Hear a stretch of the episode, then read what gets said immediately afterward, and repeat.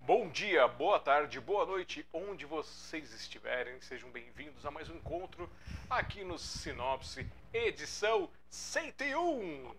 Isso, passamos nosso primeiro cento de encontros digitais aqui, fazendo esse registro histórico, biográfico, em formato de bate-papo podcast para vocês no programa Sinopse. Mais um encontro nesta quinta-feira. Se vocês quiserem indicar alguma pessoa para participar com a gente aqui, que você acredita que é, seria legal estar tá contando a sua história, a sua arte, ou se você quiser se indicar, pode entrar em contato com a gente no nosso WhatsApp 5511 3929 4297 e falar: quero participar do Sinopse, eu quero indicar uma pessoa. É, e a gente vai fazer esse bate-papo. É tudo online, a pessoa precisa ter uma conexão com a internet e uma câmera no celular ou no computador para a gente poder conseguir fazer esse bate-papo legal aqui. E para quem não me conhece, eu sou Alexandre Jazara, presidente da Sociedade Mundial dos Poetas, fundador da entidade e também organizador e coordenador do Café com Poesia e do programa Sinopse para vocês. Se quiserem me conhecer um pouquinho mais aqui embaixo, alexandrejazara.com.br, vocês vão conhecer o meu site. No meu site tem o um link para as minhas redes sociais e lá vocês podem conhecer todas as outras coisas que eu faço. E se caírem no meu YouTube, sejam bem-vindos a mais uma loucura, porque lá eu falo de tudo: música, comida, dança e outras coisas. Dança não, não é porque eu não danço, mas um dia, quem sabe. e gostou do projeto? Vai aqui em cima, apoiar.smdp.com.br. Tem todas as formas de nos apoiar, escrevendo, deixando like, deixando dislike, comentando, compartilhando, fazendo todos esses processos que vocês já conhecem em todas as redes. E se você for no smdp.com.br, você conhece do projeto da Sociedade Mundial dos Poetas, tem as biografias e tem outros links de redes sociais. Tem o link para o Café com Poesia e aí você faz todo o nosso ciclo cultural de crescimento e desenvolvimento. E agora, sem mais enrolação, vamos trazer aqui, nessa noite, mais uma pessoa que vai compartilhar fragmentos de sua alma, fragmentos de sua história. Quero que vocês recebam com muito carinho, nesta noite, Flávia Leite.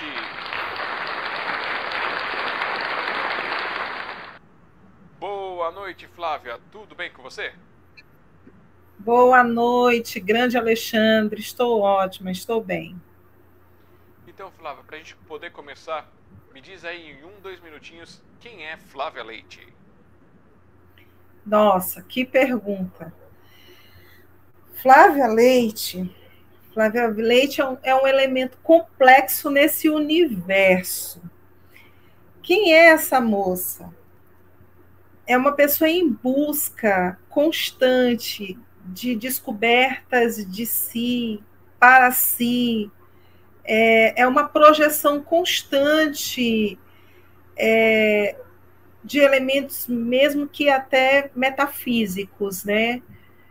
É, a Flávia é uma busca, é um, um, um ser em metamorfose constante. Eu acho que eu poderia me classificar de forma melhor dessa dessa categoria, né? Eu sou um ser todo, todo tempo voltado às transformações, às mudanças, é, às observações, é, a repensar e, e, e, reescrever e escrever e ordenar e desordenar. É, a Flávia é toda essa confusão, né? Mas é essa confusão que se organiza. Muito bem. Então, é o caos. Flávia, é o caos, é o universo em expansão, em transformação. É isso? É bem isso mesmo. E assim, a partir do momento que, que quem puder ter acesso ao que eu escrevo, é, ao que eu pude compartilhar com vocês, né, inclusive participando da antologia é, No Olhar da Poesia, e junto com o Alan também, escritor e organizador Alan, sobre Amigos em Versos e Prosa, que foi uma outra antologia também, vai perceber essa classificação dessa terminologia que você resumiu, né?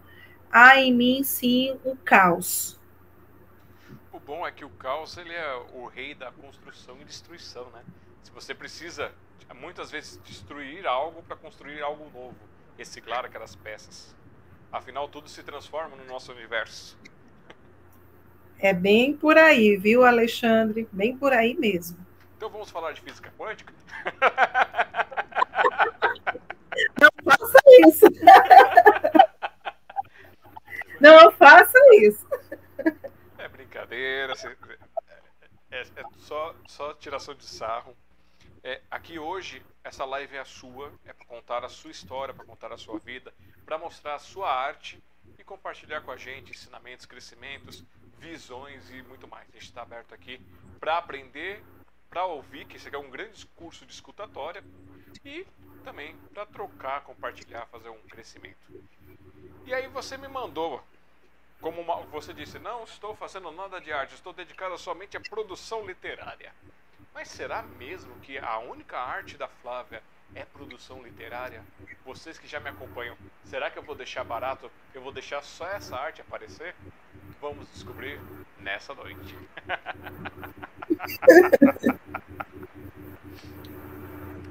Bom, você começa a sua biografia aqui que você mandou para mim, dizendo que você é mestra em linguagens, letramentos pela Universidade Federal do, do, do Pará. O que é, é linguagens e letramentos? Você pode dar um, uma visão assim do que se trata essa, sua formação? Posso sim. Bom, como eu tenho a graduação em licenciatura em letras, né, especificamente por língua portuguesa e língua inglesa, então a, a pós-graduação em linguagens e letramento é uma extensão é, dessa compreensão entre alfabetização e letramento, essa diferença, né? Uma vez que nós passamos pelo processo de alfabetização, né? É, quando nós adentramos ao universo escolar, essa é a alfabetização, essa é uma das modalidades de linguagem, né? precisamente a linguagem escrita, que nós começamos a nos apropriar no ambiente escolar, e o letramento parte das nossas vivências sociais. E essas vivências sociais nós temos bem antes de adentrar ao espaço escolar. Trocando em miúdos, é isso. Então, os letramentos são as vivências que nós temos desde a tenra idade desde o colo do útero da mãe, do colo materno. E isso, e isso vai tomando, digamos que, uma dimensão maior à medida que nós vamos crescendo e vamos melhorando e progredindo no universo aí, na expansão do mundo, né? Então, os letramentos são, na verdade, linguagens, é uma extensão dessas linguagens, né? Mas que nós trazemos desde a nossa gênese, né? E, esse, e esse letramento ele vai cada vez é, redimensionando, em, em, ainda que a alfabetização seja um processo que ele ocorre bem posterior a tudo isso. Ah, e um detalhe, antes que você fale.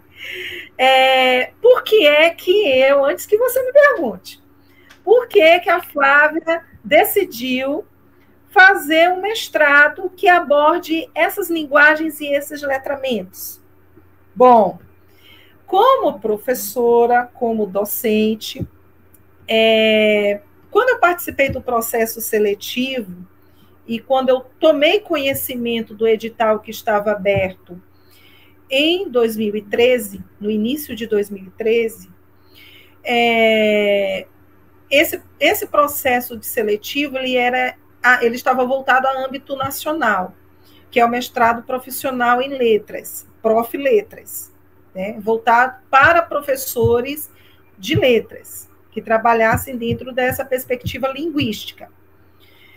E quando eu li o edital e observei toda a grade curricular que envolviam práticas docentes que tivessem abordagem com problemáticas do cotidiano dentro dessas perspectivas variadas da linguagem, né, estava voltado a esse tipo de público de docentes, então eu me encaixei, eu senti que é, eu estava dentro, eu, eu fazia parte desse grupo.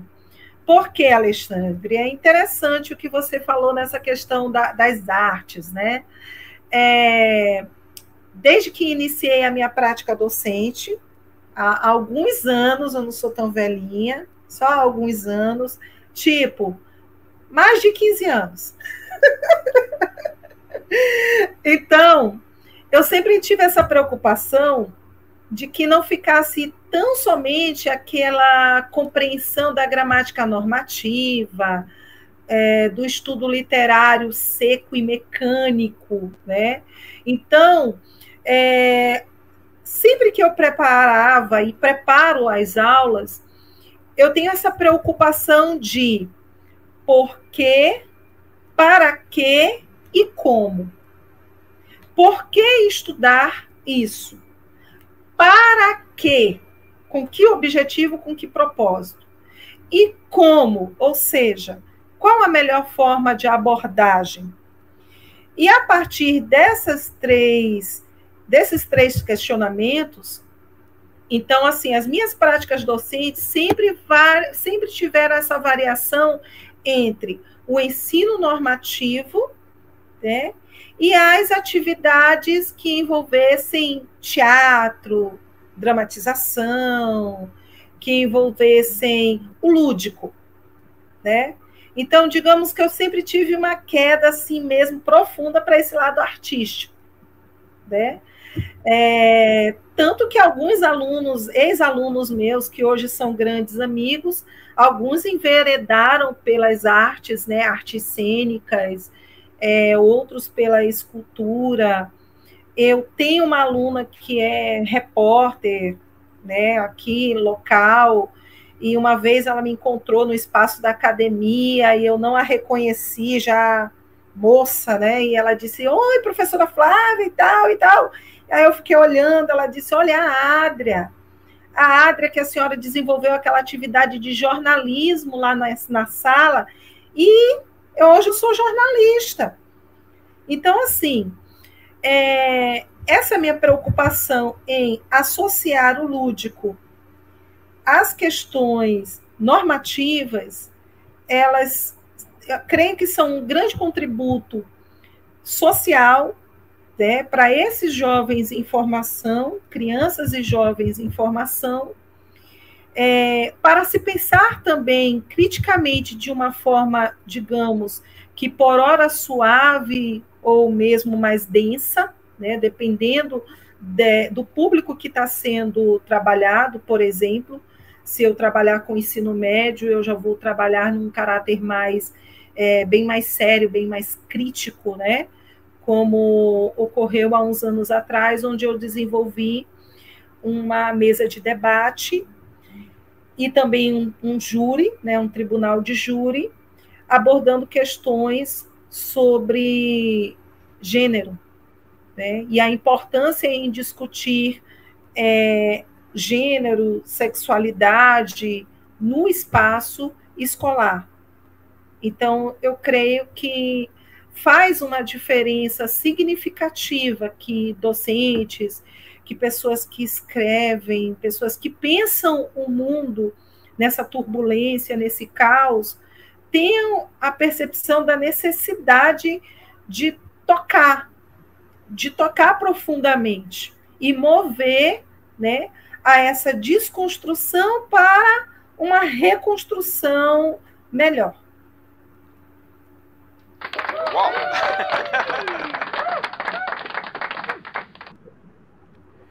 é... Eu fui anotando algumas coisinhas aqui conforme você foi dizendo. Aí surgiu uma pergunta no meio que joguei o primeiro. Vou, vou seguir a sequência aqui.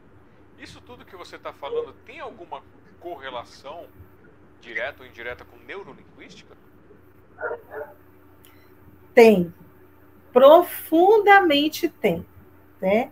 Ninguém que, que, que estude, que esteja inserido nessa, nessa busca e conhecimento dos, dos neurolinguistas, eles vão deixar passar em branco essa necessidade em aquela imagem que você vê tem tanto a ver com, com neurolinguística, como tem a ver com a semiótica, com essas duas vertentes dentro da perspectiva linguística. Né? Na verdade, são associativas. Né? É, o que a minha imagem percebe né, não é a mesma imagem que é percebida por você. Eu tenho nuances né, que, na verdade, elas se complementam. E na perspectiva tanto da neurolinguística quanto da semiótica, né, essa junção, esse entrelaçamento é que vai contribuir para que eu tenha interpretações variadas, compreensões variadas, mas como se tivessem uma mesma raiz.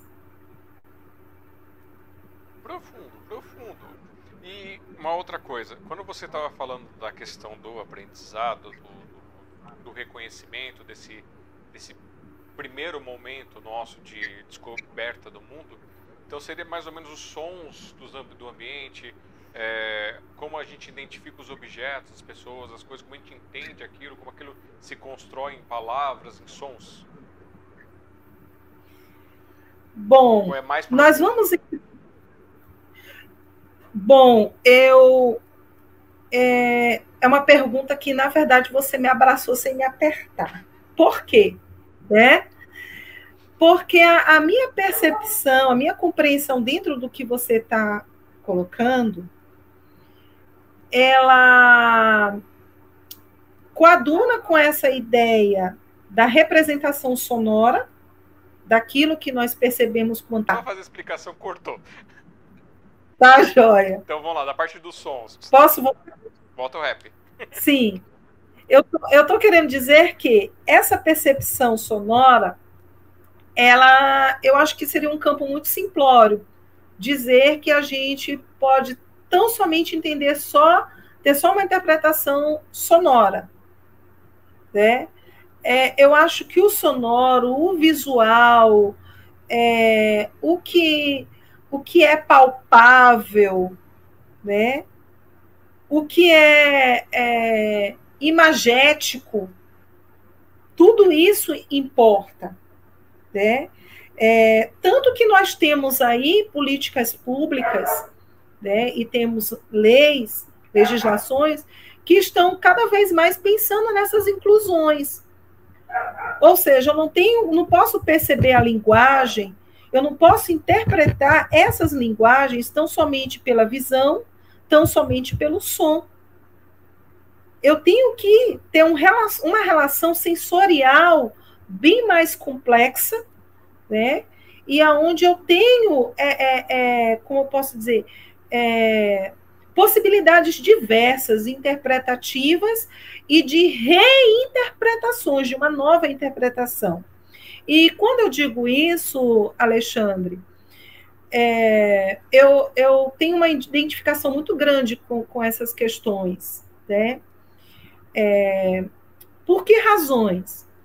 Falando um pouco sobre a Flávia, para entender esse construto que sou eu, quanto pessoa que escreve, quanto pessoa que gosta de produzir a arte, seja no campo da educação em sala de aula ou não, Desde os 12 anos, eu escrevo poesia.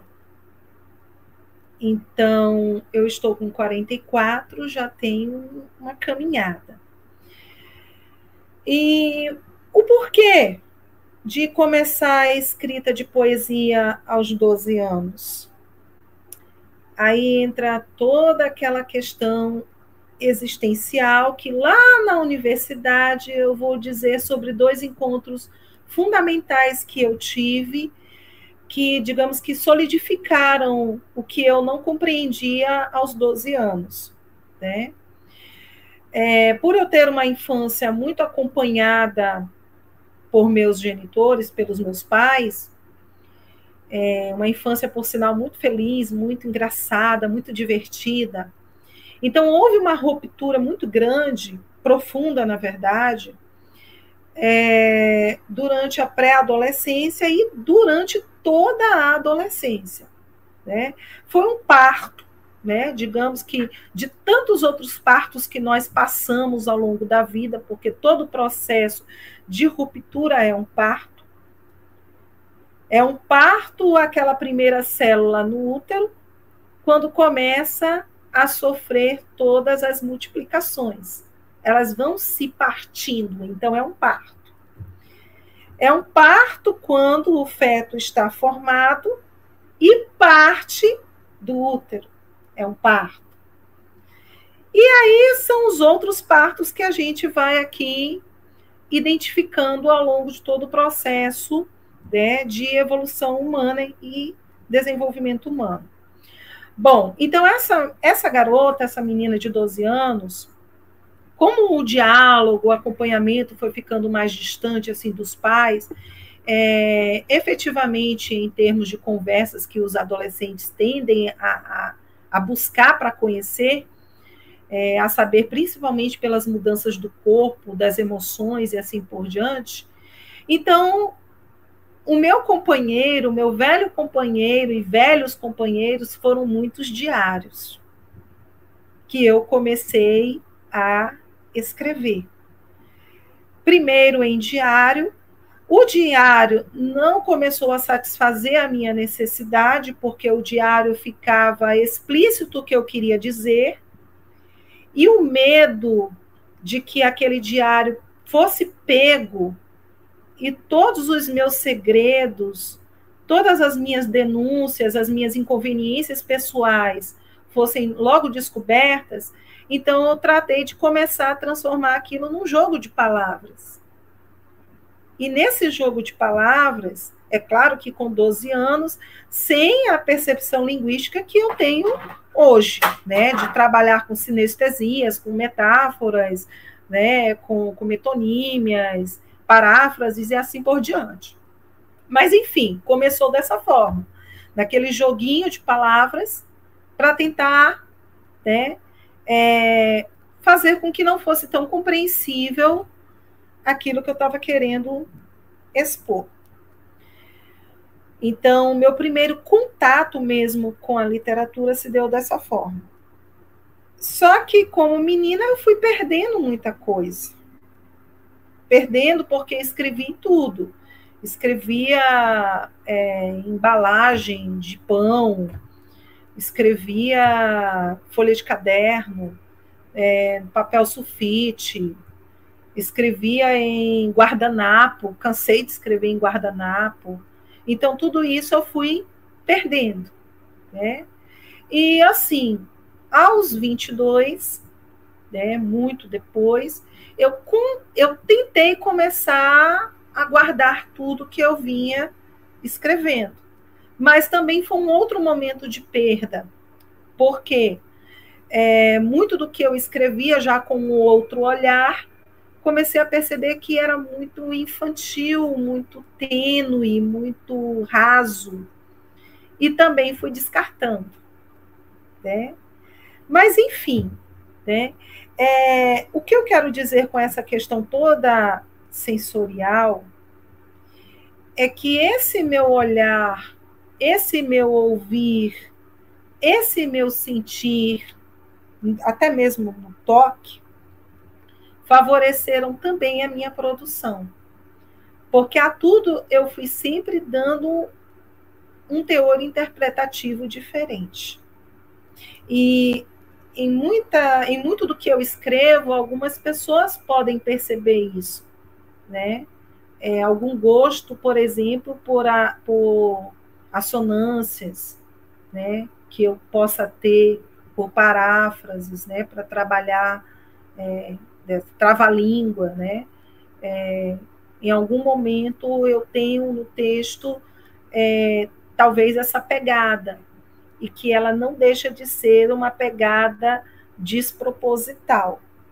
Tal como não é o meu codinome, que eu sei que você vai perguntar,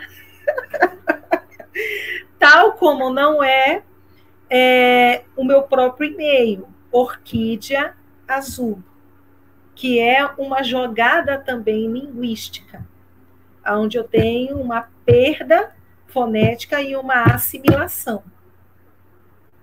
E a questão sensorial e de autoidentificação com uma flor de cor que não é padrão.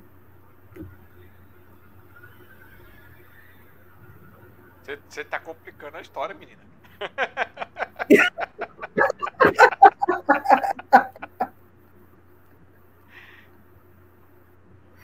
eu tô, tentei ir por esse caminho porque foi o que eu entendi, mas é, se a gente pensar realmente uma criança descobrindo o mundo, se ela tem todos os sentidos disponíveis para ela, cada coisa para ela é realmente é uma descoberta, né? O toque, o cheiro, o, o falar, o barulho, as coisas todas. E aí, com a sua explicação, deu para entender que também tem. A gente às vezes acaba focando no normal, no natural, e esquece aqueles que não têm determinados sentidos, não tem essa disponibilidade de, de sensibilidades é, múltiplas como eu e você temos aqui. Mas aí, é, aí agora faz bem sentido todo o contexto que você trouxe pra gente. Na verdade, Alexandre, é, desde, desde a minha pré-adolescência, é algo que é bem interessante. É, até professores diziam que eu era uma criança muito estranha, muito esquisita. Em que sentidos, né? É, sociável ao mesmo tempo, porque sempre dei olá para todo mundo, cumprimentei, muito educada, né? Como as próprias professoras diziam, as tias diziam, né? Mas é, meio isolada, né? Talvez hoje diriam que eu era autista. Dissessem que eu era autista porque por muito, várias vezes eu fui pega conversando no canto da parede sozinha. E a professora perguntava o porquê, e eu dizia, eu tô com vontade de conversar, e ninguém quer conversar, ou eu quero conversar, e eu conversava só. Então, assim, isso foi muito. Ou então eu vinha com uma tirada que nenhum aluno tinha tirado e eu tirava, de uma observação, né? A professora dava aula sobre um determinado objeto, é, aula de geografia, por exemplo, e dentro da geografia, da questão do estudo ali sobre o bairro, vamos supor que fosse tratado sobre o bairro, e eu chegava para a professora e falava sobre uma questão econômica do bairro. Sobre um problema social do bairro, naquele bairro. Que ela achava estranho para dentro do contexto que estava sendo estudado. Não que estivesse errado, mas que não era muito normal dentro daquele padrão. Exato. Olha, por muito tempo, isso foi um fantasma na minha vida. Eu digo, meu Deus, eu sou, será que eu sou louca? Mas não são os malucos Mas... que vão dominar? Mas uma, sabe qual foi uma coisa legal? Vou te dizer uma coisa bem bacana que aconteceu comigo. Quando eu adentrei o espaço da universidade, é, e que, por sinal, é, eu não fiz muita amizade com nos corredores da, das letras, né? O, eu a, ultrapassei a fronteira e cheguei aos corredores da filosofia, da psicologia, das artes e da história. Aí eu comecei a entender melhor essa jogada. E visitando também o espaço da biblioteca, pública lá dentro da universidade, duas criaturas foram fundamentais, assim, de paixão, de cara, amor, a primeira, a primeira pegada do livro. Um se chama O Ser e o Nada, do Jean Paul Sartre.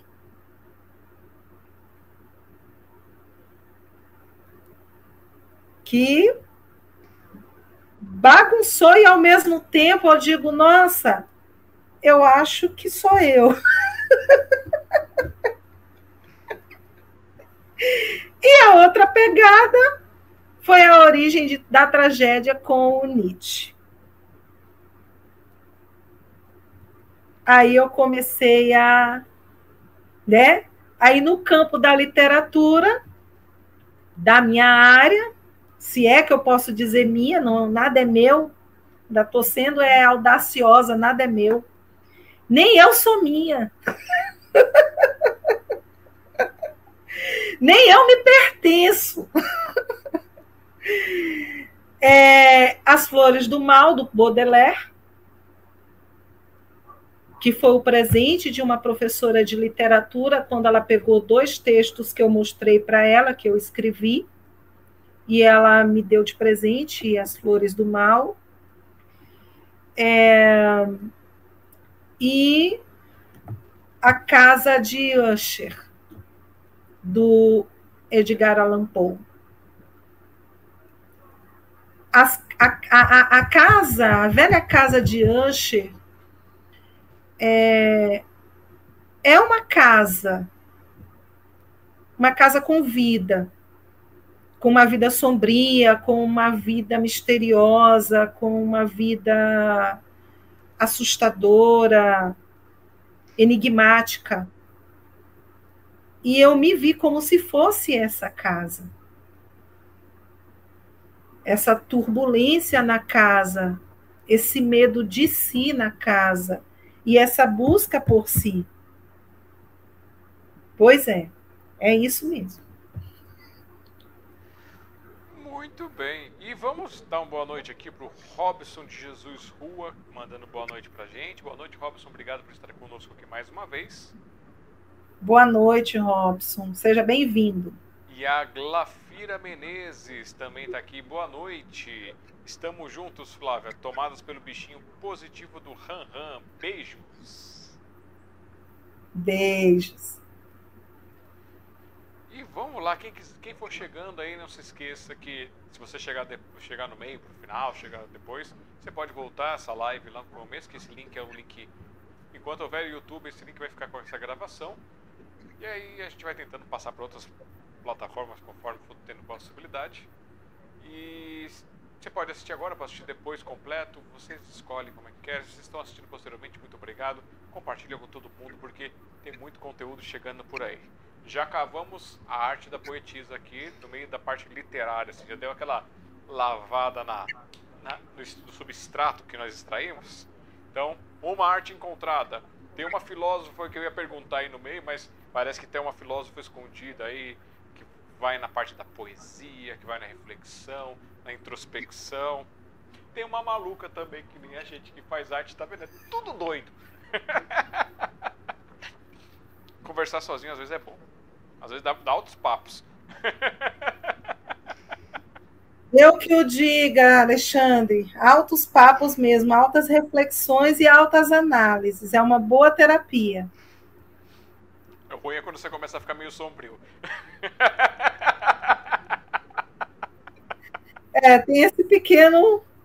Essa pequena observação é. A observação é essa mesmo. É, ainda mais se você lê Edgar Allan Poe, então a chance de ficar meio sombrio com Edgar, com é, Augusto dos Anjos, com. Ai, fugiu o nome agora do outro. Luiz Souza. O Lima Barreto também. Ai, mas não, tem, tem mais um. Como é que é o nome? Da, é, é, é estrangeiro esse. Ah, depois eu lembro. Mas assim, só. só, só é o Ernest Hemingway. É o Ernest Hemingway. Também não.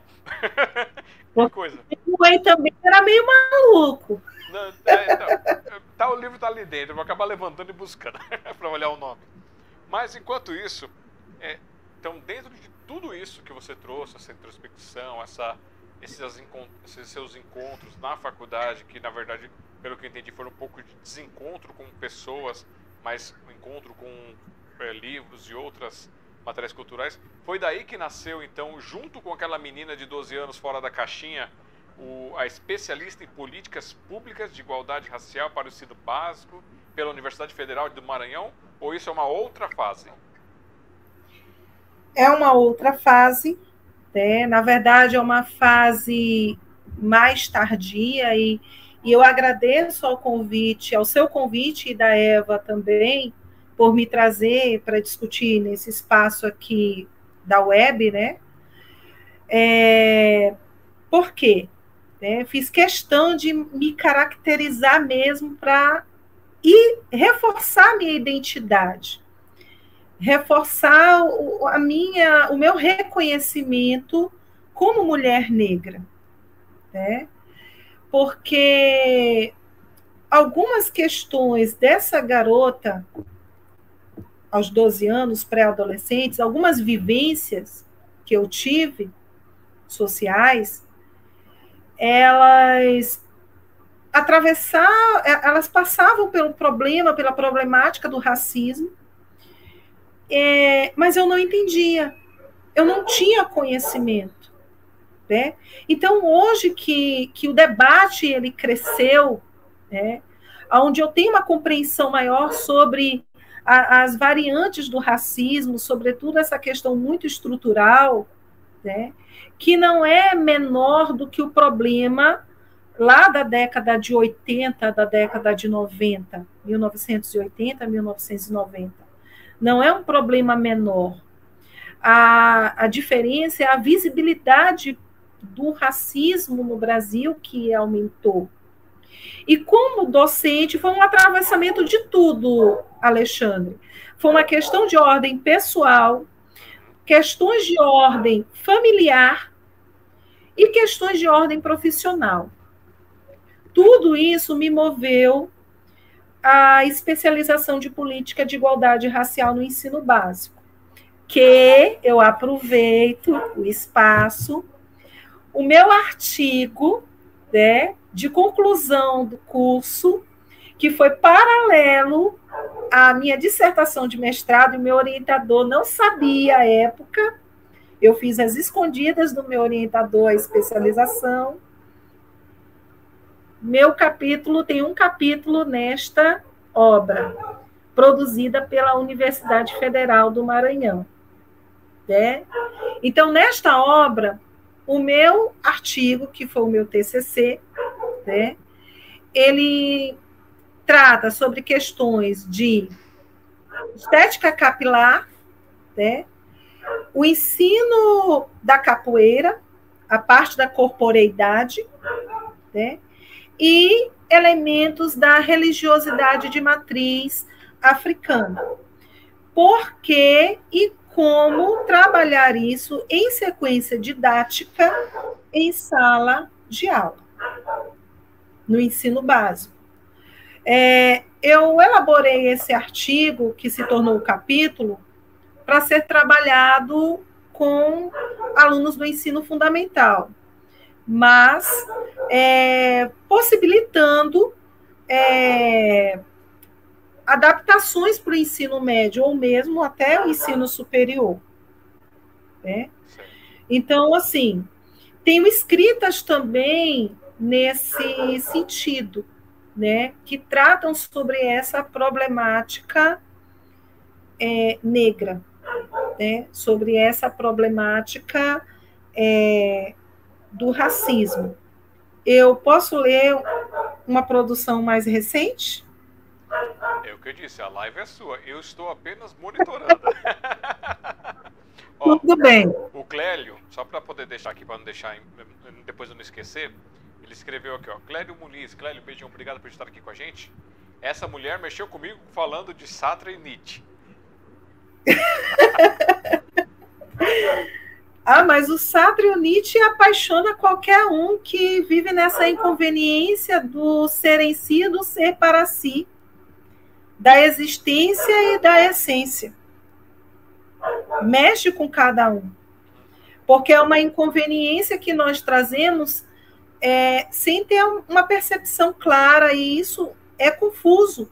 A partir do momento que a gente tem um contato com um pensador, é, dessa natureza, é, nós come começamos a, a, cogitar, né? Cogitar o que somos, para que, que nós estamos nesse local, por quê.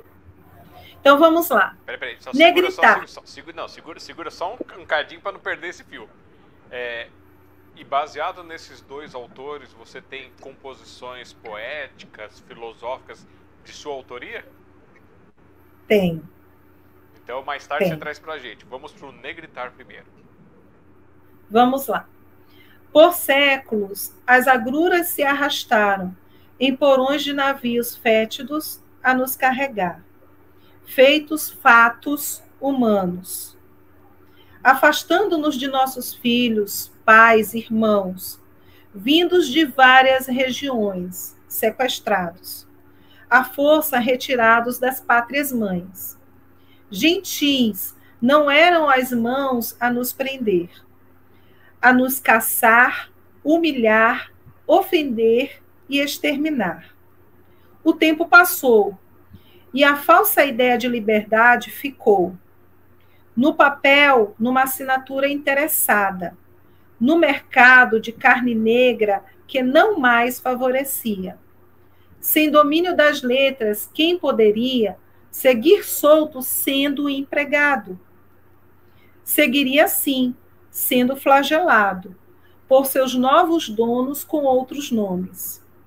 Irmãos desvalidos, favelados, que a história bem os explica, insistem a lutar por seus direitos, já que a justiça, com seus defeitos, assiste aos que tenteis diferente. Se hoje nos morros o jovem sente o peso da cor de traços únicos, de preto, prata, cujos dentes alumiam as noites em vasta lua, somados aos lábios grossos, em margem contínua de denso rio, a escoar seu sangue retinto, por bala atravessada pela lei inoperante, ou por seu chefe negro ou branco errante, que oferta emprego a extinguir vidas, cujo capital sujo vem rápido tal qual um projétil, a percorrer os becos com alvo certo, porque a carne negra é mais barata. Quando não mata, mete. O negro em situação inusitada, de vergonha pública, isso quando este, a custo, a muito custo, as duras penas muda a cena. De traficante aviãozinho para doutor, para ator, atriz ou diretor, cineasta, escritor e artista, mas que por atitudes racistas ainda vivem voraz perseguição. Quando findará tudo isso? Não há tempo preciso.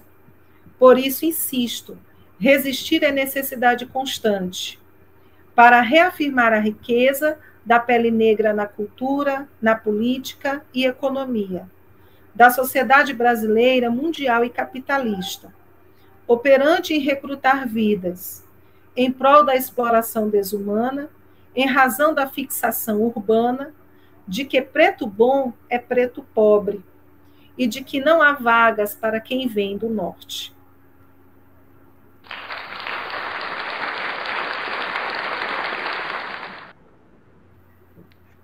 Hoje vai ser uma noite mais filosófica, mais profunda. que nada, não, não diz isso. O Clélio, ele colocou aqui, ó. Nietzsche a gente tem que estudar a vida toda para entender um pouquinho, né? Verdade. Aqui na biblioteca aqui atrás, eu ainda, ainda faço os meus apontamentos da origem da tragédia, da genealogia da moral, do humano demasiado humano. É é, assim falava Zaratrusta, é, é bater cabeça todo tempo, todo tempo. Uma coisa que me chamou a atenção, você falando do, da, da, questão da formação sua do ensino básico, do eh, políticas públicas de igualdade racial para ensino básico. Agora eu arrumei a frase.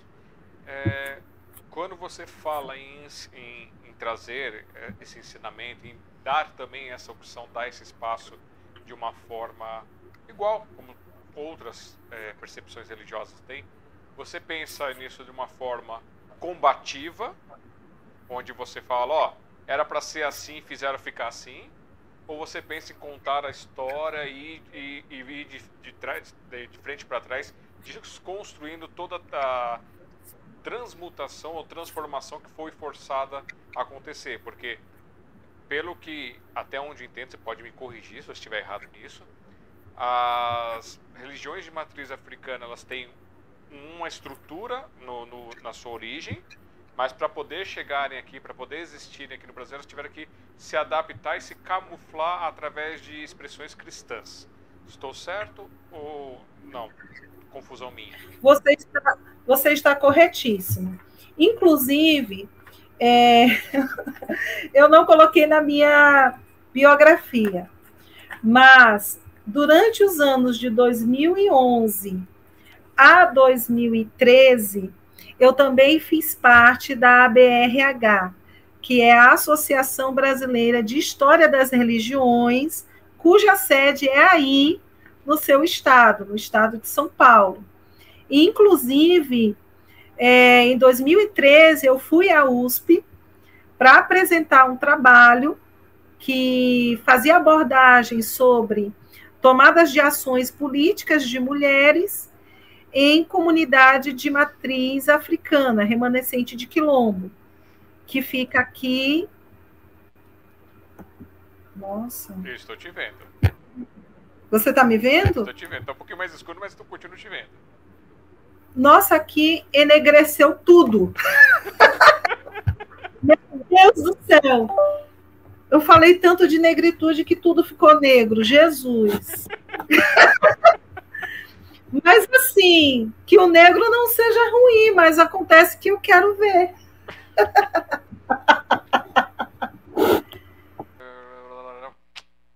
Quem não conhece o projeto da Sociedade Mundial dos Poetas, quem está chegando por aqui agora, o projeto de Sinopse é justamente isso: contar as histórias, contar as artes, fazer um registro biográfico nesse formato podcast bate-papo, só que sem interrupção é, em cima dos convidados, tentando trazer pouco das suas histórias, das suas vivências, para nos engrandecer, para nos fazer pensar, refletir, mudar aquela coisinha dentro da gente, até incentivar essa transformação, que é o que eu falo sempre, vamos buscar sempre uma pequena modificação, uma pequena alteração dentro da gente, no nosso dia a dia, na nossa vida, para ver se a gente consegue nos tornarmos algo melhor, porque a gente sempre pode, sempre tem a possibilidade disso. Deixa eu ver aqui. Eu vou tentar uma outra conexão que deu problema no notebook dela agora. Vamos ver se eu consigo fazer uma outra conexão. Se conseguir, a gente já volta aqui. E para que isso aconteça, esse, esse, projeto da sociedade, esse projeto do, do, do, que eu faço aqui, esses projetos culturais, eles são feitos de loucura, porque não tem um dia começou a pandemia e eu decidi vou fazer o registro é, biográfico das pessoas, vou contar as histórias que eu já tinha vontade de fazer isso. Eu tenho até algumas gravações de um pré-sinopse, mais ou menos, que eu queria fazer alguma coisa do tipo. E, e aí veio a pandemia, eu falei, essa é a oportunidade de fazer alguma coisa, e aí comecei a contar essas histórias. Quer dizer, as histórias começaram a ser contadas para mim. E a gente manteve o café digital, e agora tem o café presencial, novamente. E a gente vem fazendo todo esse trabalho. E é por loucura, porque eu tiro momento do, da minha vida, do meu trabalho, para poder dedicar para vocês. Eu trabalho por conta, então eu me organizo para pegar esses dias aqui, as quartas-feiras, para ajudar o pessoal do, Hospital Amor e Esperança, lá na live deles. As quintas aqui com sinopse regularmente. E uma vez por, por mês, no penúltimo sábado, tem o café digital agora. E uma vez por mês, no último sábado, temos nosso café presencial lá na Biblioteca Hans Christian Andersen, que vai acontecer nesse sábado, do meio-dia até as duas horas da tarde. Todos estão convidados aí lá. Lembrando que, pelo tempo ser curto, é, vai ser uma arte para cada um. A gente vai tentar fazer uma coisa um pouquinho mais rápida. E se der tempo, a gente vai fazendo mais algumas outras apresentações. Senão, a gente vai tentar intercalar para outros dias até a gente conseguir ter uma segurança, uma tranquilidade de voltar a fazer aquele tempo todo que a gente fazia de, de live do café. E para poder essas coisas acontecerem, essas coisas existirem, o projeto do café, o projeto da sociedade, ele conta com a ajuda de vocês que podem esporadicamente mandar algum valor para a gente através do nosso Pix, que é o contato arroba café com poesia, é, contato arroba sociedade mundial dos poetas.com.br, pode mandar de um centavo a um milhão. É, também, se você não tiver grana, quiser colaborar de outra forma, você pode se inscrever em todas as nossas redes, deixar like, deixar dislike, comentar, seguir, compartilhar e muito mais. E também é, tem, tem, outras partes do nosso, do nosso projeto de, de ajudar. Então, se, se quiser se tornar um padrinho, madrinha que nem a Zenaide, o Dan Brito, ao Davi, beijo para vocês. Vocês podem ajudar, podem mandar o valor que vocês quiserem, ele tem mensalmente. Dois reais já, já nos ajuda bastante. E tem o nosso projeto do Publix também, que a gente vai falar mais tarde. E agora a Flávia voltou, vamos voltar com a Flávia. Eu tava, eu tava. Ixi, peraí, que agora eu tenho que maximizar a sua tela porque ficou todo bagunçado. Vamos, deixa eu clicar nesse trem aqui. E. Ok. Você lembra onde você parou?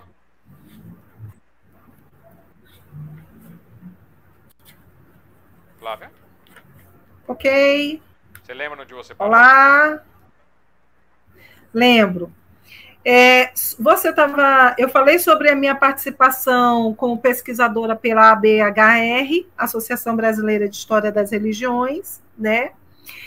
E como eu tive que escrever esse artigo, tive assim, na verdade foi um prazer escrever esse artigo e pesquisar a comunidade. É, eu fiz uso de alguns, algumas obras e pesquisas de dois grandes pesquisadores da Universidade Federal aqui do Maranhão, que na verdade vieram também daí de São Paulo, que é o saudoso Sérgio Ferretti e a Mundi Carmo Ferretti, que são referências em história e cultura popular, história e cultura popular, né? E cientistas sociais e a contribuição que eles deram nessas investigações sobre as religiões de matriz africanas no Brasil, sobretudo aqui no Maranhão, no Nordeste, foram fundamentais. Por quê? Porque nós temos aqui no, no Maranhão, é, praticamente os negros que vieram para cá eram da raiz genealógica do Nagô e Banto. Né? Então, eu tenho a parte Jeje, Nagô e banto, da língua banto. Na verdade, a língua é um traço linguístico. O banto, perdão, o banto é um traço linguístico. É, me desculpe essa confusão, tá? E Nagôs e Jejes são é, negros de regiões distintas. Então, aqui no Maranhão, mais precisamente, nós temos Nagôs.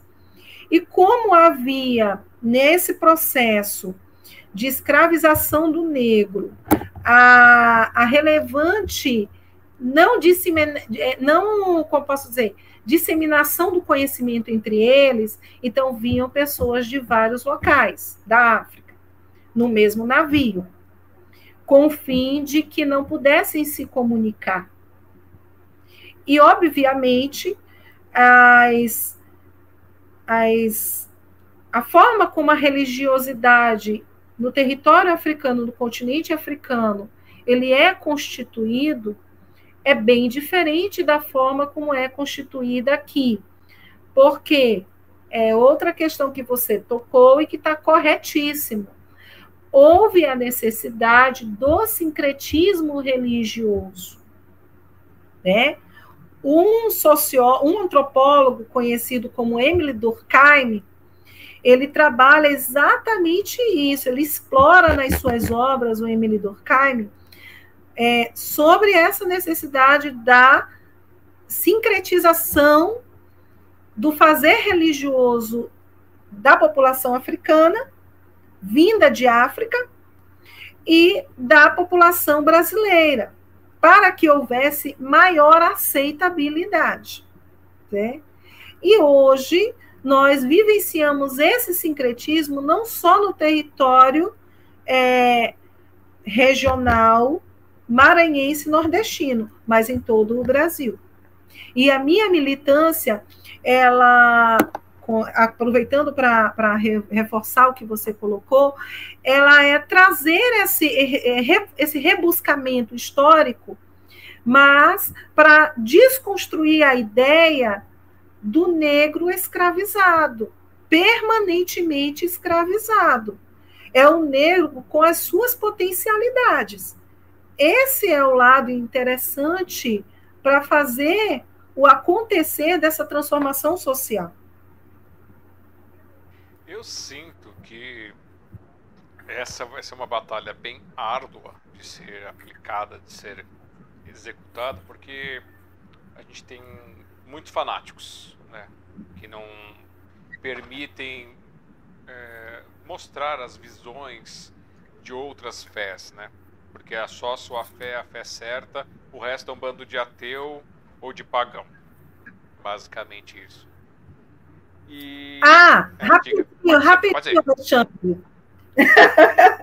é só para eu não esquecer é, do pedido do colega filósofo, ou do colega que é apaixonado pela filosofia.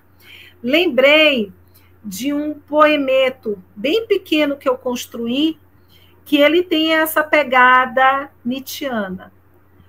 O cosmo cospe culpa pela superprodução humana e nós apenas lamentamos o amanhã.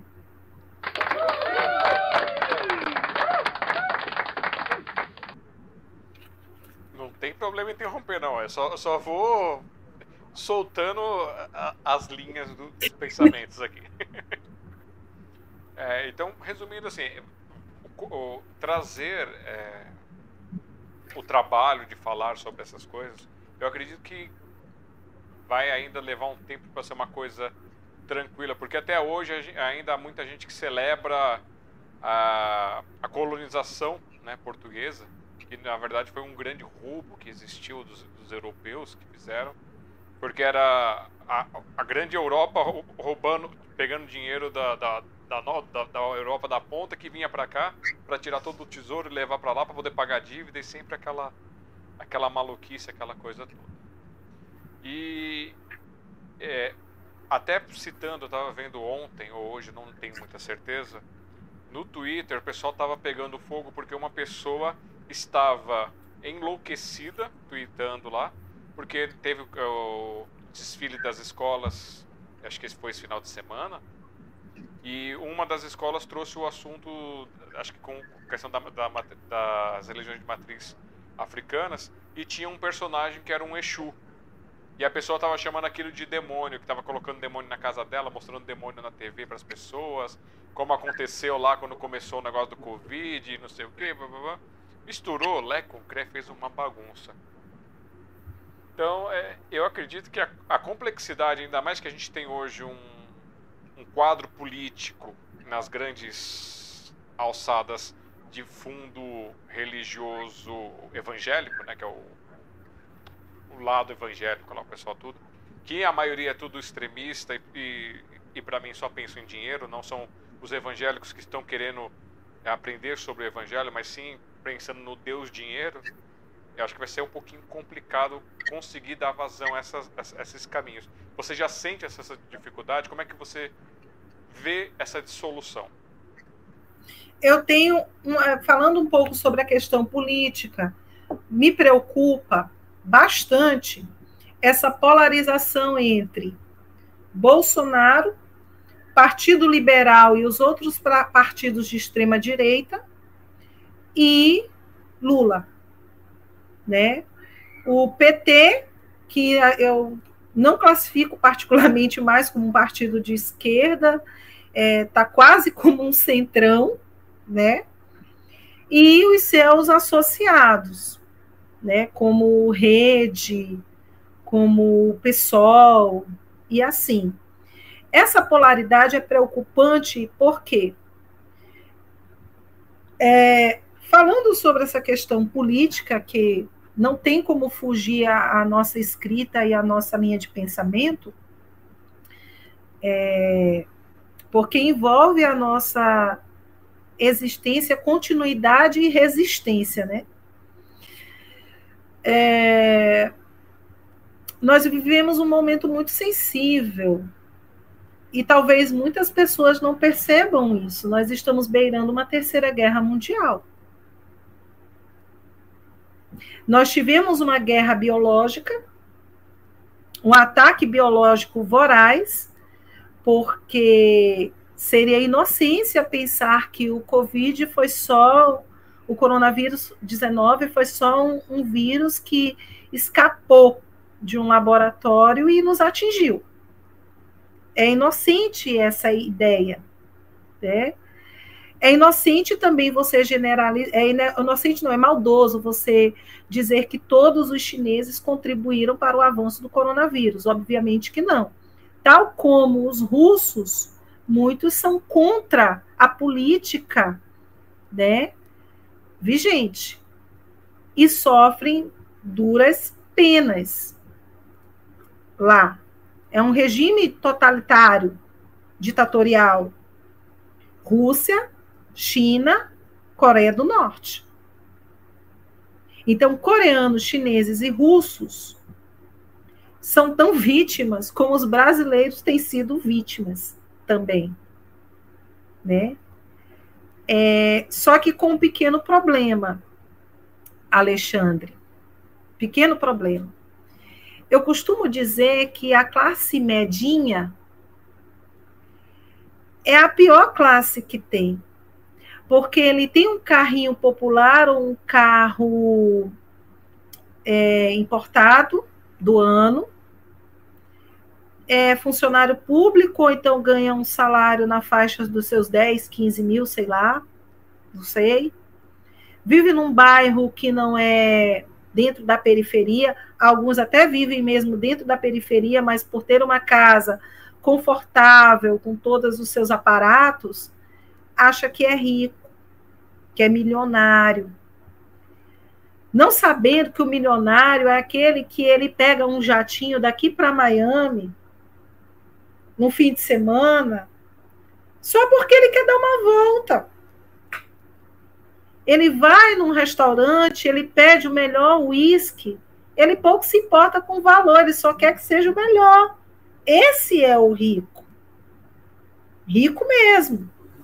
O classe medinha que acha que é rico é outra espécie que votou no Bolsonaro. O religioso que não é rico, mas é atravessado por toda essa ideia do conservadorismo, que não se permite desordenar e reordenar as ideias, as ideologias, também vota no Bolsonaro. É preocupante.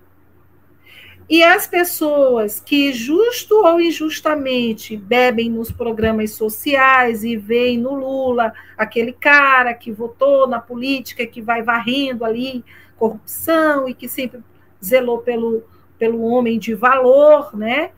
O homem valorativo, vai e vota no Lula. Aí o Lula vem e faz um casamento com o Alckmin.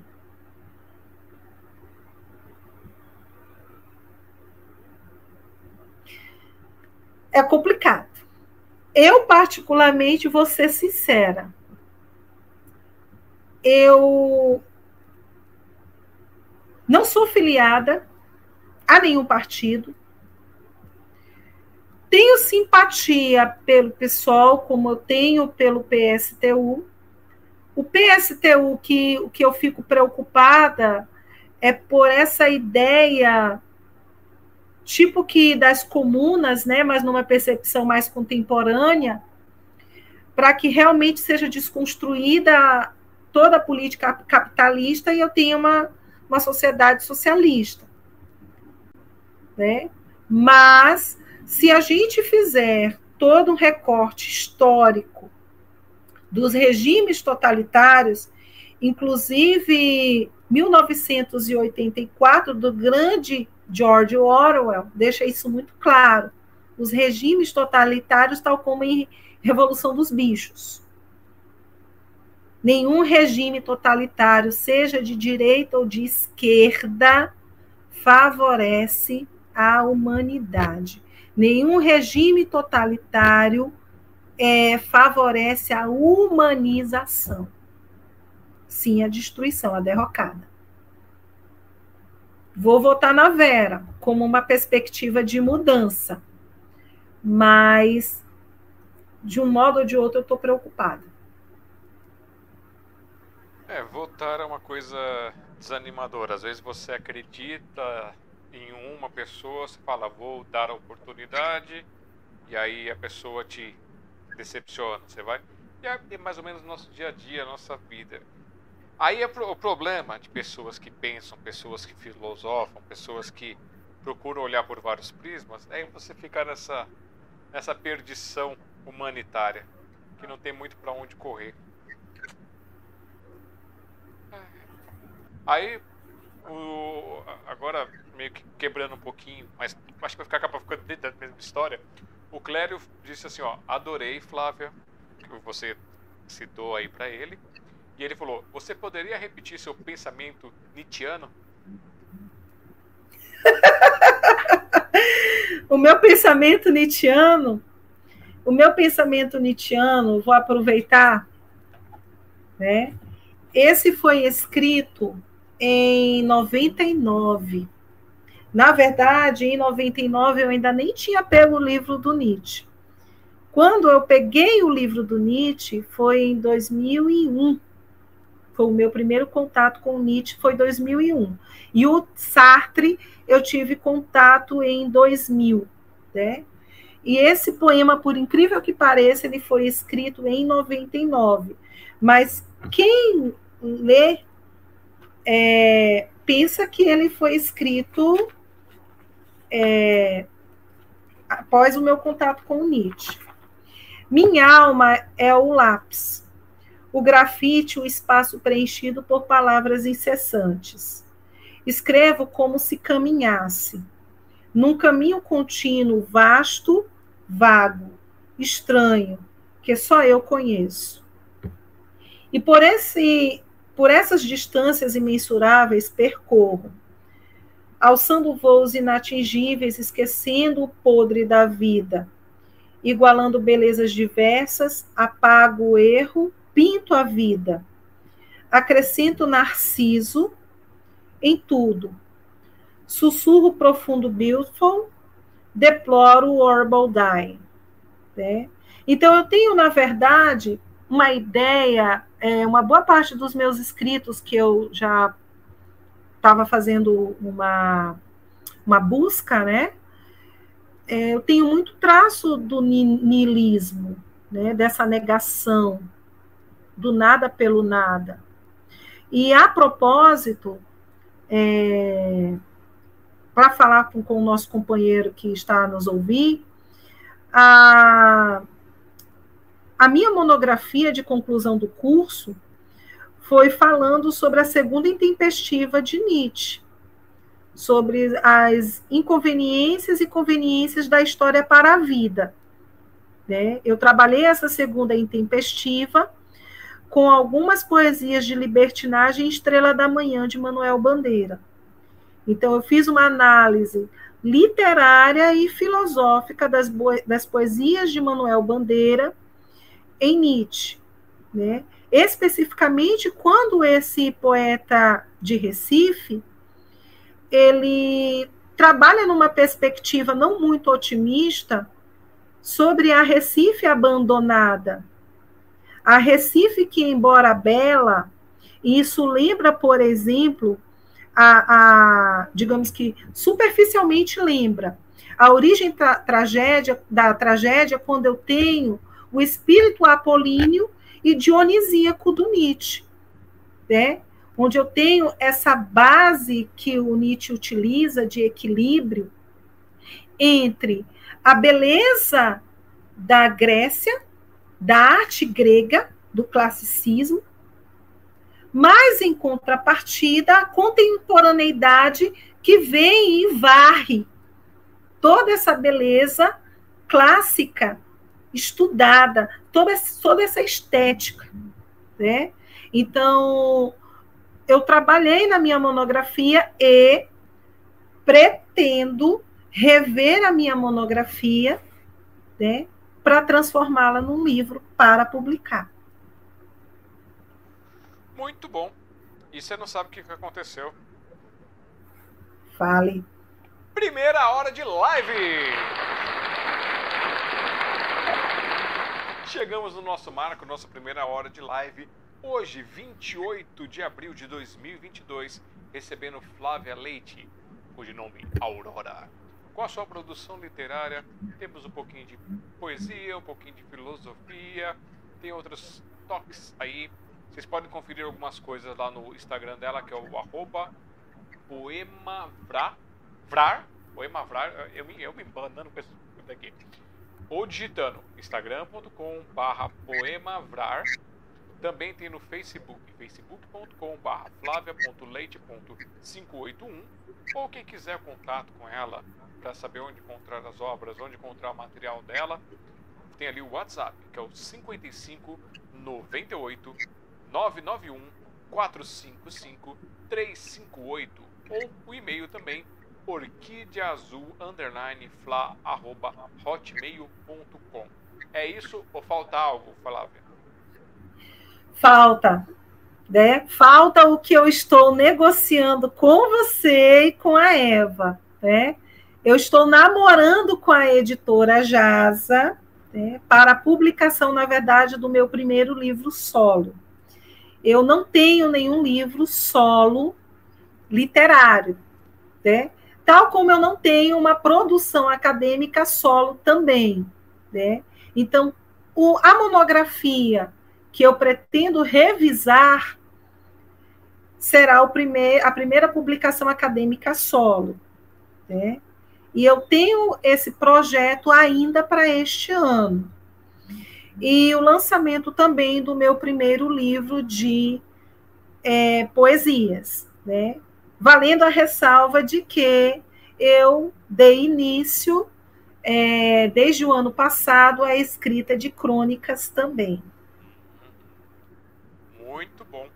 O Clério o está se despedindo de nós aqui. Clério, depois você volta e continua assistindo aqui. Ele, ó, gravei o texto com, é, complementando. É, vou me embora para passar. Passarga. Passargada. Oi, eu tenho problema. Passargada. Gente, eu tenho problema com as palavras.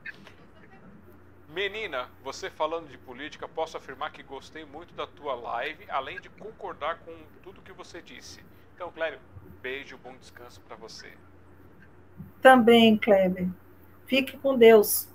Com Oxalá, axé. outra coisa, é, quando você entrou para essa live, não sei se te informaram, mas você pegou um vírus. E agora você faz parte do hashtag Vírus do Amor, onde você é obrigado a espalhar esse vírus em tudo quanto é lugar. Não tem antivírus, não tem vacina, não tem nada. Então você vai ter que espalhar isso com as suas artes, com o seu conhecimento, com o seu crescimento e luz. Bem-vinda ao hashtag Vírus do Amor.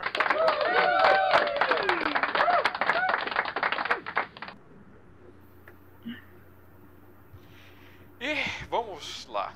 Ah, não, tá se despedindo não? Ah, Claire, eu, eu sou péssimo. Pô, desculpa. é que do jeito que ele falou, eu vou me embora pra Passargada. Parságada? Parságada. Nossa, Parságada. Parságada. É. Lá eu sou amigo do rei. Eu fiquei perdido, ó. Vocês entenderam, ó. Eu vou ficar aqui na minha. Então. Eu tenho mulher que quer ir na cama que eu escolherei. Esse é o homem. Como diria um amigo meu, glup, glup, glup, glup, glup, glup. Então tá bom, galera. Continua aí, vai mandando suas perguntas, vai interagindo com a gente. Obrigado, feliz por você estar aqui com a gente. É... Ah, tá. Obrigado por esclarecer aqui.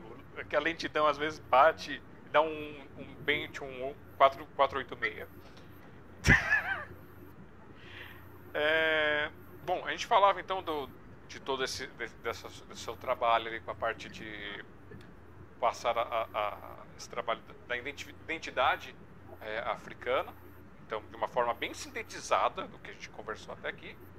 E aí a minha questão foi a dificuldade, o seu ponto de vista contra a dificuldade de conseguir implementar essa porta. Você acha que vai ser uma coisa muito complicada, ainda leva muito tempo para que haja essa possibilidade dessas aberturas? E aí vão ter que procurar outros caminhos, como poesia, como música, como outras artes? Ou não, você acha que dá, há um horizonte de que isso possa começar a se modificar? É, o que eu acho bem bacana diante de toda essa turbulência, de todo esse caos que nós estamos vivendo, Alexandre, é o seguinte: todo o caos, toda a confusão, né? Ela sempre traz um produto final de altíssima qualidade.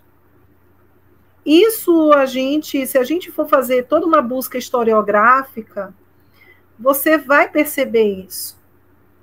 Grandes nomes na literatura brasileira vieram é, da geração de 45 e 60, ou seja, atravessando o caos que foi a ditadura militar, né? E pós-ditadura também. É, é, a Segunda Guerra Mundial, Primeira e Segunda Guerra Mundiais também, também permitiram ao Brasil, eu não vou falar de, dos elementos estrangeiros, eu tenho que falar do que é nosso, nacional, trouxeram aí um movimento do, do tropicalismo. E nós temos nomes significativos até hoje, como o Gilberto Gil, como o Tom Zé, que ainda resistem mesmo que eu tenha aí toda uma cultura pop, mesmo que eu tenha é, nada contra, lógico, é, o funk da periferia, o rebolativo, é, contra os eletrônicos do, do, do forró, que não são o mesmo chachado, do Luiz Gonzaga e do Gonzaguinha, do Dominguinhos, né? Mas eu ainda tenho sim uma resistência. Eu ainda tenho uma produção cultural, artístico-cultural, na música, na literatura, na poesia, que resistem. Eu tenho o afrofuturismo agora. No maior momento de perseguições, de visibilidade do que é a praga do racismo, eu tenho o afrofuturismo, né? É, aqui, aqui no, no, no, Maranhão, aqui demorou chegar o medida provisória, que a propósito eu vou assistir amanhã. Só um minuto, rapidinho. E, amor, Amor, tô na live ainda.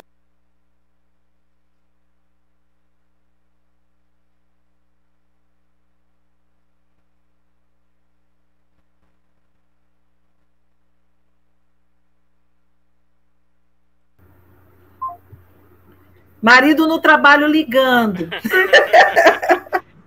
e eu ainda na live. Né? Mas a gente já conversou aqui rapidinho. Bom, então eu falei sobre essa questão do afrofuturismo, eu né? Não tenho a menor ideia do então que eu tenho. Trata. Ah, então eu vou esclarecer para você. Por favor. É. O afrofuturismo é exatamente essa negação, é o que a gente falou, a negação de estar tá reforçando a escravização do negro e dos seus afrodescendentes, mas reafirmando a sua identidade como um elemento de elevado potencial social. Entendeu? Esse é o afrofuturismo. É ver, por exemplo, na a, a estética capilar, o, o, o, cabelo cacheado, crespo, ou que não faz é, ondulação, a beleza negra. Né? É ver nas, nos trajes negros né? A possibilidade, por exemplo, de um estilista. Né? É ver no teatro negro diferente do, do teatro, que foi, na verdade, a abertura de toda uma discussão política negra do Abdias Nascimento, né? Mas hoje, por exemplo, na figura do Lázaro Ramos, a excelência de produção artística brasileira. Isso é o afrofuturismo, entendeu? É você ver, por exemplo, no axé do Ileaie, no axé do, do, do Ô Jesus, é do Ileaie e o outro que eu esqueci, lá atrás. Foram as bases do axé atual, né? Mas toda uma discussão negra. Mas não uma discussão negra trazendo a história sofrida do negro, mas sim as suas potencialidades na economia, na cultura, na, na política, em tudo. Isso é o afrofuturismo, é o olhar para a frente. Por isso o futuro, afro, porque é negro, e futuro porque é olhar para a frente e não olhar para trás. Obrigado. Agora tenho mais uma palavrinha nova no meu vocabulário. é, e agora, você falou, é, você falou do negócio de, de musicalidade e tal, vai, e aí você tem o negócio das filosofias, a poesia, você falou de crônica. A Flávia tem, um, tem alguma sementinha de músico aí dentro dela? Seja cantando, seja tocando ou compondo? Compor eu nunca compus. Sendo honesta, nunca compus. Agora, cantar como eu não, nem paródias. Eu, eu, eu prefiro não arriscar. É, certa vez eu estava ouvindo o, um documentário do Chico Buarque. Na verdade, já assisti vários documentários do Chico, porque eu, eu confesso que sou apaixonada pelo Chico Buarque. Né? É, a produção do Chico é uma produção maravilhosa. Né? que atravessa gerações. Eu cresci ouvindo o Chico Buarque, né? E até hoje, de toda, toda, toda, toda, toda a produção dele, quando eu escuto Construção, é uma música que me arrebata. Construção é uma é de um impacto interior que me traz todas as inconveniências possíveis, construção, né? Mas enfim, o Chico, ele, quando ele fala dessa questão da composição, o Chico quanto escritor, né, é, de obras literárias, tal como Budapeste, né, e Gota d'Água, são duas, duas das obras que ele já produziu, e quando ele fala do Chico compositor. Né? O trabalho que ele sente na produção, ele não sabe produzir sem perfeccionismo. É, ele escreve, ele apaga, ele reescreve, ele apaga e ele reescreve, e lê várias vezes e torna a ler. E assim, eu senti que eu tenho algo meio que parecido com ele. Eu tenho essa preocupação. É, esses poemas que eu li, é, por exemplo, a você e para o nosso amigo da filosofia, que eu esqueci o nome, Cleio. foram produções. Cle, Cleo. Cleio. Não, Clélio. Clélio. Clélio, ok. Clélio. Tem um L. Tem o língua dental pelo meio, Clélio. Bom, é, esses poemas que eu li para o Clélio, né? Clélio. São poemas que eu escrevi, é, digamos que sem aquela, aquele domínio, aquela noção que hoje eu tenho das palavras, do poder que elas têm de sonoridade. e, consequentemente, interpretativo. É, e assim, quando a gente vai estudar a parte técnica da música, e você que é músico sabe disso, eu não sei, eu sei superficialmente, porque eu já participei do coral da UFMA, né? Período que eu fui graduanda, eu também me inseri nesse, além de me, me inserir num, nos projetos de extensão dentro da universidade, eu tive essa preocupação em fazer parte do coral da UFMA. A propósito, eu era contralto. Olha, achamos e... uma cantora de coral escondida. e foi um período grandioso. Eu amei cantar no, no coro da UFMA, assim muito bom. A gente ter uma noção mínima que seja de música. Então, quando a gente estuda um pouquinho de música, as claves, as notas, os timbres, né? E eu que tenho essa formação em letras, que a gente trabalha métrica poética, escansão, a gente vê que não é brincadeira o trabalho do compositor né? Olha só, né? Tô, tô sacando, né? Eu tô sacando. Tudo Você bem. isso é Eva, isso é a Eva. Rapaz, essa Eva, essa Eva é muito malvada. Tá aprendendo, tá aprendendo. Pois é, tá certo. Bom, então quando nós temos todo esse trabalho técnico, a gente sabe que o letrista ele sofre. Porque para ele encaixar aquele verso que parece tão simples dentro daquelas notas, obedecendo a harmonia, o tempo, o ritmo, não é fácil. Não, é produzir é, produzir por produzir, ah, todo mundo produz, todo mundo produz tá, tá, tá, tá, ha, ha, ha, no lepo, lepo. Isso é fácil. Tá, tá, tá, tá, ha, ha, ha, no lepo, lepo é fácil demais. Porque você só tem o quê? Praticamente uma ou duas notas musicais. Agora, quando você pega, por exemplo, pai, afasta de mim esse cálice, e aí você vai pegando as outras. Os, é muito difícil, porque você tem notas altas, você tem de Sol a Mi e Fá. Você vai numa escala que ela não é linear. E quando essa escala ela não é linear, que ela é uma escala oscilatória, é difícil para quem compõe e também é difícil para quem canta. Eu que o diga.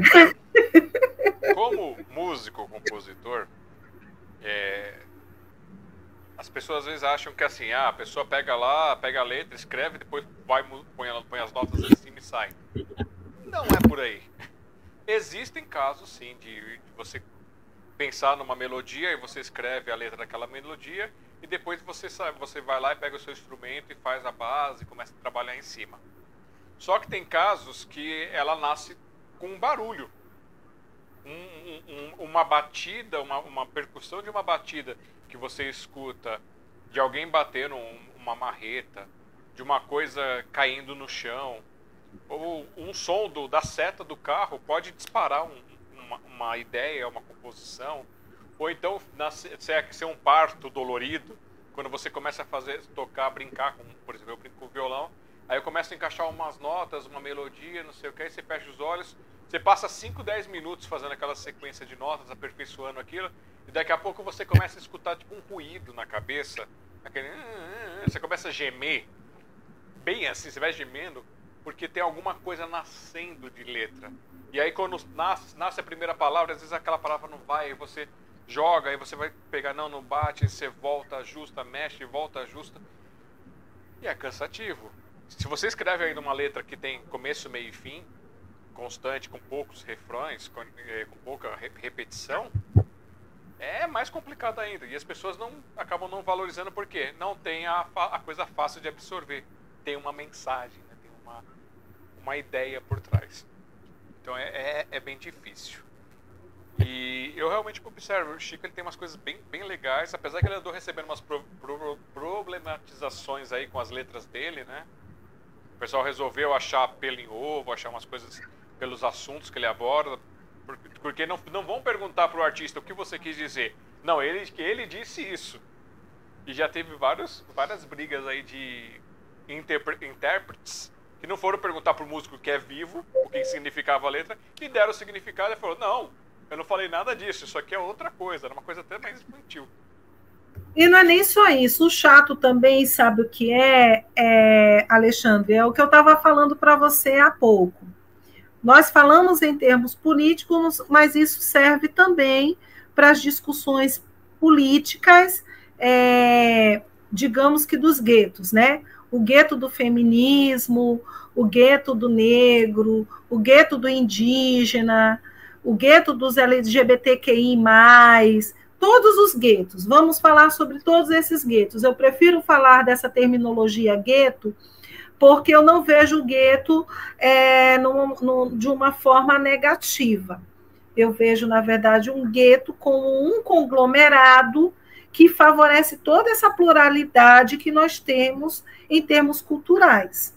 Então, para mim, a população brasileira é um grande gueto, né? dividido em subguetos. Mas eu então, veja só. entre eles. Pois é. Então, veja só. Eu, como feminista negra, que eu não tenho vínculo nem com o grupo de mulheres Andresa, aqui, por exemplo, no Maranhão, com o grupo de mulheres de terreiro, com o Centro de Cultura Negra. Por que, que eu não tenho essa militância é, em espaços específicos? Aquilo que a gente falou desde o início da nossa conversa eu sou um ser em constante metamorfose e um ser em estado de caos.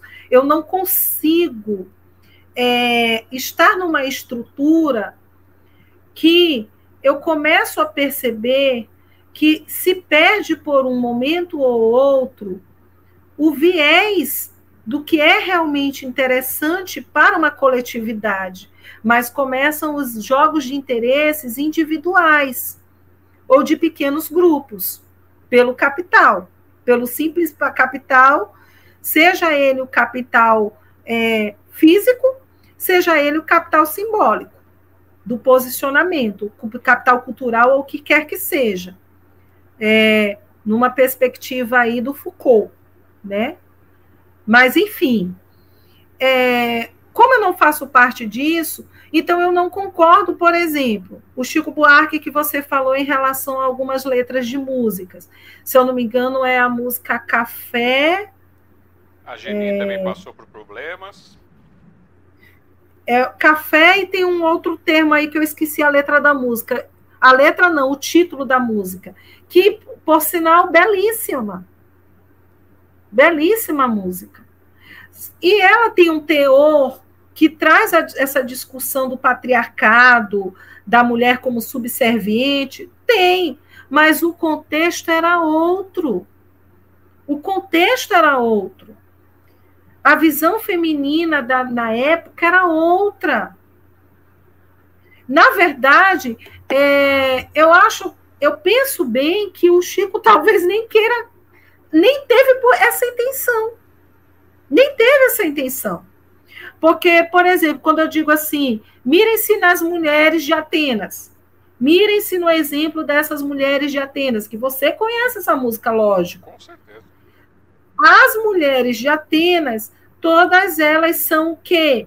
São mulheres fortes, que é, creio que foi essa sim a ideia que o Chico Buarque quis dizer, que elas têm um quê de subserviência, mas que, na verdade, é, é, é, na verdade, um modo de muita sapiência de manipular e manobrar o seu homem. Né? São mulheres que sofrem, são mulheres que ficam viúvas, que os seus homens vão para a guerra, isso e aquilo. Ao mesmo tempo que ele traz uma discussão sobre é, as diferenças é, temporais do modo de vivência da mulher, que é a mulher da, da, da a mulher grega, do que é a mulher ocidental hoje, aí vem uma pessoa e interfere na composição, dizendo que a composição é isso, é aquilo e tal. É, é muito complicado. complicado.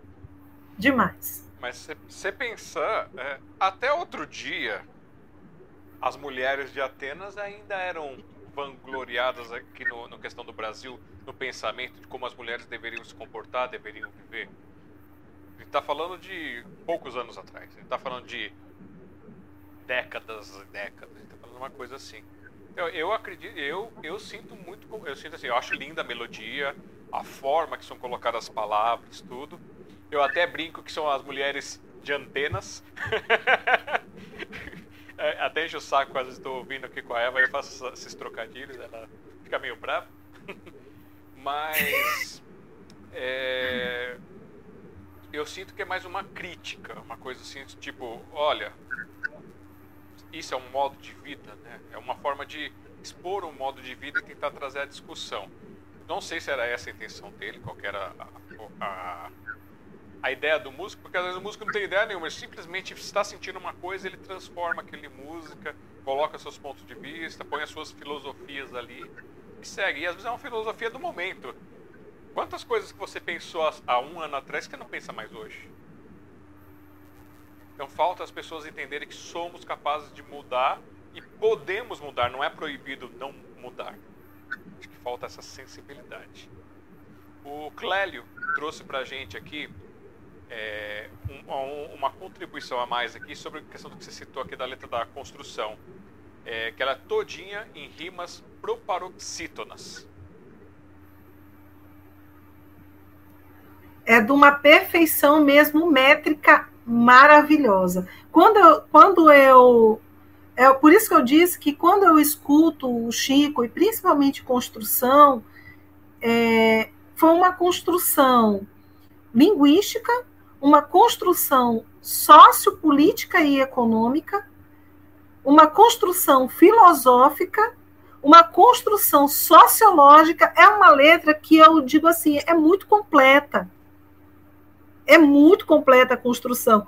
Quando você escuta a construção, você realmente vê a construção, o encadeamento, a base. Você percebe o alicerce humano, o seu o seu crescimento, o seu ascendente e o seu decréscimo, o seu retorno ao pó, à obra que foi iniciada, a obra que começou, foi iniciada, teve o seu auge. Por isso que eu digo, é uma obra que eu, eu não vou te mentir, é desde que eu escutei a primeira vez, assim. É, mexe comigo construção, mexe. É, e ele, eu já vi que ele atenta não só para as filosofias, mas ele é bom também da linguagem. Parabéns para o Clélio. a gente estava falando aqui da parte do. Como a gente está falando de língua, a gente não saiu do assunto de linguagem, apesar de ter ido para música, né? Essa escapadinha para o lado da música. É... Eu acredito que já que você tem todas essas percepções, se um dia você quiser, você vai fazer alguma composição, você vai utilizar alguma coisa assim é, metrificada por exemplo, é, eu acho que é, não sei se é o soneto. Agora me fugiu qual que é. É um desses estilos é, de poesia que você escreve e ele já está já tá pronto para uma coisa meio sambinha, assim, a forma de leitura dele. É como o cordel. O cordel ele já está pronto para fazer aquela. Eu esqueci qual é o nome do, do, da arte, que eles ficam cantando lá o, o aquele trovar que eles fazem lá, os cordelistas, né? o pessoal com violão, aquelas coisas todas. Depois vocês lembrarem. É, repentistas, são repentistas. Isso. Repentistas. Você percebe isso. que já está pronto o repente ali. E se você quiser transformar numa melodia com violão e voz, também já está pronto. De repente, se você tiver conhecimento nessas áreas, talvez você já tenha até algum poema escondido, uma música escondida e nem sabe. É, talvez quando eu começar a sair do meu casulo, né? que eu ainda estou nesse processo do sair devagar do casulo, certamente talvez alguém olhe e diga, nossa, isso aqui dá uma dá uma melodia, dá uma música. Talvez eu não tenha essa percepção mesmo. Então, pode ser que tenha alguma coisa escondida aí. Depois, se eu lembrar qual que é o estilo, eu vou perguntar pro meu pai, porque foi ele que me mostrou. Só que eu sou péssimo para guardar nome de estilos e nome de pessoas. e aí, uma outra coisa que, que você fez aí, que você falou do, do, do L, do Clélio, né? Da formação da língua para poder soltar. Eu lembrei de uma experiência que eu passei uns dias atrás, que surgiu uma oportunidade para eu estudar é, chinês por 28 dias. Fazer um curso básico de chinês por 28 dias. Eu falei, vou. Vou, porque a minha área que eu tô, que eu tô migrando para desenvolvimento de aplicativos, ela tem uma, tem uma fatia aí que talvez a China vá abraçar o sistema operacional dela, então é interessante conseguir ter esse contato. Porque não é nada mais gostoso do que você conversar com a pessoa de origem lá e você soltar algumas palavras para que ela sinta que você tenha a intenção de realmente interagir. Assim como a gente gosta de ver estrangeiros falando português, é, é, também acredito que os outros eles gostam de ver a gente tentando pelo menos conversar de uma forma legal. E aí no pinyin você tem os quatro tons, né? Você tem a, os quatro tons que você faz, que uma mesma palavra se você fizer com um tom reto é uma coisa, um tom subindo é outra, um tom descendo é outro, um tom fazendo desce e sobe é outro. Então dá significado diferente. Fora que quando você junta as palavras também tem onde você ela explicando a professora, aí você coloca a língua assim, e você solta o ar assim, você vai sentir assim na mão. Se você fizer assim, você vai soltar com a mão assim. Gente, é, é muito maluco esse negócio aí é, da parte de línguas, né? E aí eu vi que aqui, ó, você coloca especialista em língua portuguesa e literatura brasileira, isso também tem na nossa língua, né? Tem bastante dessas coisas. Alexandre, das disciplinas que eu fiz, tanto na graduação é, quanto na durante o estudo de mestrado, sinceramente, e que eu sinto dificuldade, isso na língua portuguesa, quanto mais na língua inglesa, que eu, inclusive, eu estou nesse déficit da língua inglesa. É, se chama fonética e fonologia. Filologia é outra particularidade muito difícil da língua, filologia, porque na filologia você estuda é, essas questões é, de etimologia da língua, lá desde a sua raiz, da sua base mesmo. Latina, né? Do latim é, antigo ao latim clássico, que vai se perdendo ao longo do tempo e vai se desmembrando nas línguas saxônicas, né? No cânone que vai se, é, partir para o, o latim que hoje é português. Português arcaico para o português atualizado. É muito difícil. E essa parte da fonética e fonologia, ela é difícil também por quê? Porque você estuda os pontos de articulação da fala. Então, toda essa questão aqui que o fonoaudiólogo trabalha, e de uma forma diferenciada, o otorrinolaringologista também trabalha, esse aparelho todinho aqui é muito difícil, né? Porque nós, como pessoas simples, assim, eu, você, qualquer outro mortal, é, a gente ignora um dente, a importância de um dente. A gente ignora a importância de uma língua alongada na sua medida exata, nem curta e nem longa demais. A gente ignora as cordas vocais, também nas suas medidas exatas. Tudo isso aí a gente vai ignorando. E tudo isto é um ponto de articulação nós ignoramos o céu da boca, o palato. Mas para você pronunciar é, uma palavra, você movimenta todos esses pontos de articulação.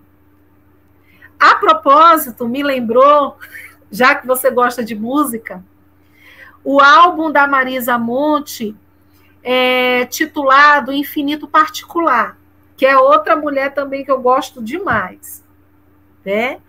E nessa, se eu não me engano, é essa, essa a letra que, é, que dá o título ao álbum, que é Infinito Particular, ela aborda essa importância sensorial na letra da música, sobre essas questões que a gente não acha interessante, né? É, o, o, timbre da voz, a altura, né? É, essa particularidade do infinito particular, né? Que é o mais íntimo de uma mulher, né? Que vai desde a sua genitária, ao útero, a toda essa parte reprodutiva, é, também atravessando essa questão subjetiva de como funciona também a cabeça da mulher. É um álbum assim fantástico também da Marisa Monte, Infinito Particular, muito interessante essa produção dela, tal como outras. Essa viagem de idiomas, eu acho ela fantástica. Eu, eu já me arrisquei em estudar um pouco de alguns, tanto de origem anglo-saxãs como origem cirílica. Então, eu fiz alguns módulos é, do italiano, do espanhol, do francês, do inglês, do, do alemão. Aí eu falei assim, tá, vamos complicar um pouquinho, vamos pro russo, vamos pro árabe, vamos pro japonês, agora o chinês. Então, assim, essa viagem cultural, que para mim foi importante, ela não teve uma aplicação prática. Não foi nada assim, ah, eu, preciso, eu vou fazer isso porque eu vou fazer aquilo. Foi pelo desejo de aprender, de conhecer, de sentir. E nesse aprendizado, primeiro, a, uma coisa que eu reparei, talvez, não sei se é uma coisa da minha cabeça ou se realmente é isso, dependendo do idioma, parece que a sua voz muda. Eu sinto que quando eu vou falar alguma coisa em espanhol, minha voz fica num outro tipo de tom. Quando eu estou falando em alemão é um outro, em inglês é outro, em português então são pequenas nuances, mas eu sinto que é, é formado diferente a parte. E aí é legal também que além dessa formação diferente, também tem a, os encontros das línguas. De repente você está estudando inglês e você fala, mas espera aí, essa palavra é a mesma coisa em português, ou tem uma sonoridade próxima. Aí você vai ver o espanhol e, tem, e também tem aquelas sonoridades que se ligam. Aí você vai voltando, né, linguisticamente, em questão de, dessas músicas. Aí você acha no francês uma coisa, aí você acha no, no, no, no alemão, aí você acha no árabe, e de repente você acha lá no cirílico, no alfabeto cirílico também, um, um, palavras, coisas incomuns. Então, assim, até idiomaticamente não somos tão diferentes. Essa é uma percepção. Você já teve essa experiência de experimentar essas, essas viagens linguísticas? Eu não tive essa experiência profunda como você teve e curiosa de, investigação de várias línguas. Mas eu passei por uma experiência durante um ano no município de Barreirinhas, aqui no Maranhão. Eu morei um ano, né, em Barreirinhas, durante o ano de 2003. Eu fiquei o ano todo de 2003 em Barreirinhas. E assim, é, quando eu cheguei ao município, eu visitei a, a oh Jesus, deixa eu lembrar. Eu, eu visitei o setor de turismo né? Para pegar alguns encartes, é, questões que falavam sobre aquela região de Barreirinhas para eu conhecer melhor.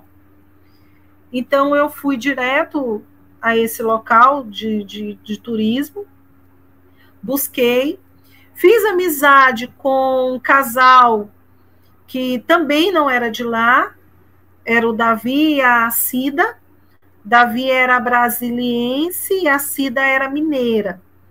E eles também pararam lá em Barreirinhas. O Davi era cientista social, né, formado em ciências sociais pela Universidade de Brasília, UNB, e a Cida da minha da nossa da minha área, né, da área das letras também, né? E aí a gente teve também todo esse lance cultural. Pena que nós ficamos só um ano e de lá a gente perdeu o contato, porque cada um saiu sem, sem sequer dizer um até breve. Foi muito complicado. Até hoje eu sinto falta desses dois. Eu queria muito conseguir alcançá-los, né? Porque as nossas conversas eram muito gostosas, assim. E o Davi, eu tive muitas experiências interessantes com o Davi com a Cida. Davi falava inglês fluente, né? O meu inglês é, é meio capenga, mas na época era bem melhor, porque como eu tinha essa conversa com o Davi, ele via que eu tinha esse interesse em desenvolver, então eu fiz também alguns passeios com turistas estrangeiros é, acompanhando o Davi.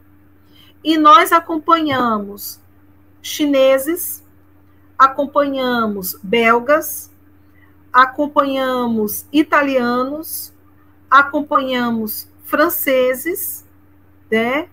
É, e acompanhamos, deixa eu ver, belgas, chineses, franceses, italianos, e acompanhamos certa vez um grupo de coreanos. E tudo isso aí que você falou eu vivenciei. Era um inglês diferente para cada nacionalidade. Para cada nacionalidade, é, por mais que houvesse aquele esforço, é, digamos que de uma pronúncia universal, seja do inglês norte-americano ou do inglês britânico, mas nunca fica. Não é a mesma fala. Na verdade, não é, é a mesma língua, mas não é a mesma fala, que é uma particularidade também da linguística. Língua não é fala. Língua é um elemento universal. Fala é um elemento particular. É, não, é, é, é complexo e bonito ao mesmo tempo. É assim, a, essa viagem de poder fazer isso, eu acho bem legal, apesar que foi uma viagem solo, foi estudando através de aplicativo, de site, essas coisas. E agora eu estou tendo a oportunidade de fazer a viagem com pessoas falantes do inglês, né? Então eu estou focando em inglês para a questão de profissional, tudo para melhorar um pouco a carreira, porque não dá para seguir muito mais pela minha, pela, por uma das áreas que eu trabalho por causa do mercado que está bem bagunçado. Então eu estou pensando em expandir o meu, meu minha visão mercadológica. E a outra experiência, eu tinha, eu fui para a primeira aula, eu fui com vários exercícios, porque eu sempre, primeiro que eu comecei com a, com a idiotice lá atrás, né, na adolescência, que falar português e dane-se o mundo, para que, que eu vou aprender inglês? Não tem necessidade. Me atrasou milênios da minha vida. Quando eu quebrei essa barreira, falei, não, vou aprender, vou começar a correr atrás, porque eu preciso para minha área de programador web, eu percebi que, tipo, não, é, é, muito mais que isso. Aí eu comecei a expandir um pouco mais, só que eu fiquei travado no falar e no, no falar, escrever, no, nas coisas. E aí eu vim quebrando essas barreiras. E agora a nova barreira que eu estou quebrando é de comunicação, porque é, é, quando você conversa, você tem que entender o que está vindo e você tem que responder dentro daquele contexto. Então você tem que achar todas aquelas mil palavras que você sabe e encaixar elas numa frase, mesmo que saia torto. E é uma coisa bem complicada. A primeira aula, eu acabei com a aula, acabou a aula, eu estava com as duas mãos geladas. Para você ter uma noção. Foi totalmente emocional o negócio. Eu acredito, eu acredito, sabe por quê?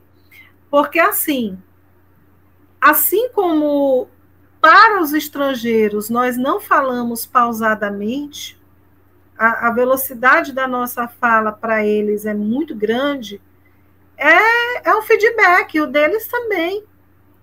Assim como eu tenho muitas quebras fonéticas, ninguém vai dizer, ei, vamos ali. A pessoa diz, é, vamos ali. Vamos ali. Às vezes, daqui a pouco vai dizer assim, é, li. Li, ó. I. Aí depois daí o li pro I. I. Aí só aponta, né? Então, para eles também, para nós também tem isso, né? É, inclusive, eu tenho certeza que você já percebeu isso. Quando você pega uma língua, por exemplo, crioulo, que é um inglês falado pelos jamaicanos, que é um inglês que também não é o mesmo inglês falado por sudaneses, né? E quando você vai ver isso, por exemplo, em letras de música, você tem uma quebra fonética totalmente diferente do inglês padrão. É bem difícil. Você me lembrou, é, eu acho que é no território africano, só não sei dizer em que lugar, o, as tribos ou os povos que falam com cliques. Se comunicam só com cliques, fazem cliques. E cada clique significa um, um som, uma palavra, uma coisa. Eu falei, gente, se eu escuto um negócio desse, acho que deu problema no computador, porque é um monte de clique, poxa. Fora também a decepção, porque quando você começa a estudar outros idiomas, você passa por uma decepção que você começa a descobrir que certas palavras de comidas caras são só palavras para gourmetizar. Tipo, gâteau, que é bolo. Petit gâteau, bolo pequeno. Aí você fala, mas, mas... Ou então, é... agora fugiu o outro lá, o é, crepe. Pô, crepe você pensa, né? Geralmente a gente pensa naquele formato, no palito. Que... Crepe significa panqueca. Pois é. E fora outras e outras palavras que você começa a entender a origem delas, o que significa, você fala, estão cobrando o cara no negócio que eu faço em casa? Aí eu lembro do pica-pau com aquela orelhinha de burro aparecendo assim. Eu gostei dessa analogia aí. Você me permite te mostrar uma coisa que eu fiz com essa experiência, com essa jornada? Lógico. Sim, sim, lógico, lógico. Eu fiz. É, a, a, a, experiência que eu fiz, e até gostei dessa ideia, eu pretendo fazer novamente. Eu estava vendo, tava fazendo alguns módulos de japonês. Então eu comecei sim. a aplicar tudo e lá você começa no básico e aí surgiu a palavra AI, que é a pronúncia AI. Você sabe o que significa AI? Não, nem faço ideia. O que, que é AI pra gente? Ai, é uma dor. Ai, ai, tá doendo. Ai. É... Então, é a dor. Então eu lembrei da dor do ai. Só que ai, em japonês como em chinês, é, significa amor. Então, Olha, faz sentido. Faz sentido. Dor, amor. o amor dói. Aí com essa brincadeira do ai, do amor, essas coisas, eu escrevi a, a, a seguinte poesia aqui. Ai, Vai lá. dói, lacina e fascina. Ai, encanta, deixa perdido, alucina. Ai, é o melhor, é o pior e viciante. Ai, como é bom doer. Ai, como é bom sonhar. Ai, como é bom viver. Ai, me parte e me cola. Ai, me ilumina, me afoga. Ai, me enfraquece, me controla. Ai, ai, ai, ai.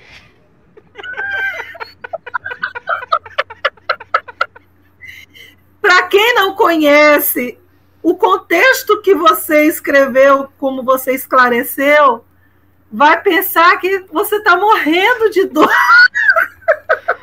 Por isso que eu peguei aqui e coloquei bem no finalzinho da poesia uma legendinha. Não dá para ver agora, mas tem uma legendinha explicando o A, explicando o motivo. Mas ficou muito bom, ficou maravilhoso, ficou muito bom. Muito bom mesmo. E é uma coisa que você vê, assim, dá para brincar com, com os idiomas, pegar algumas coisas e fica gostoso. Eu ouvi nessa minha jornada assim, pra que, que você tá fazendo isso? Por que, que você não foca só naquilo, só pro trabalho, só nas coisas? Gente, deixa eu experimentar, deixa eu ver o mundo como é que é. Sim. Porque assim, o mundo tá hoje em dia, o idioma principal para negócios, para trabalho é o inglês. Ok. Mas se você vai pro Canadá, dependendo de onde você vai trabalhar, eles vão dar prioridade se você souber francês. Você tem que saber o inglês é, para comunicação, mas você tem que saber o francês para eles que é mais importante. E aí? E uma questão política. O francês não gosta de falar inglês. Tem, tem essas coisas, né? Eu estou te falando isso porque nessa vivência que eu tive lá em Barreirinhas, eu não sei patativa de francês, não sei nada, assim, sei mesmo. O Davi, ele já tinha um conhecimento não só de inglês como de francês. Então, quando nós fomos com os franceses aos lençóis e que eu tentei falar inglês com um deles, eu notei a rispidez na resposta. Houve rispidez. Falou inglês, mas de uma forma bem ríspida. Aí foi que o Davi me chamou em particular e ele disse assim: Não, Flávia, fica tranquila e deixa só para eu me comunicar. Aí ele disse: Depois eu te explico por quê. Aí eu, tudo bem, né? Deixei de mão. Aí, no momento que eles tiveram que se afastar, aí foi que o, o Davi explicou. Ele disse: Olha, por uma questão política, eles não gostam de falar inglês. Eles preferem o francês. Aí eu disse: É, tudo bem. E aproveitando então esse quadro desse momento, você criou alguma coisa é, baseada nessa experiência literariamente? Poesia, alguma coisa assim? Em Barreirinhas? Isso, baseado nessa experiência. Sobre os lençóis, necessariamente não. Mas é, produzi muitas coisas lá também. É, deixa eu ver aqui.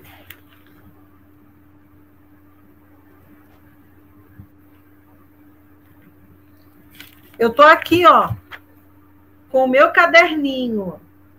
Eu ainda tenho manuscritos para você ter uma ideia. Manuscritos, este e este. Olha só. E o que eu tenho também no HD e o que está no celular. então, assim... E o que consta e o que consta no computador. Vamos então por uma, por uma rodada de literar, literatura de Flávia Leite. Cozer a alma, alinhando a vida aos dias, talhando a malha consoante o molde, desmanchando os pontos franzinos, trabalhando em máquina e mão e mãos os detalhes, porque estes sim fazem a diferença no resultado, permitindo renovações e belezas ímpares a quem tais vestimentas usar. Em dias de sol ou chuva, cozer os trajes da alma é uma arte boa e infinda.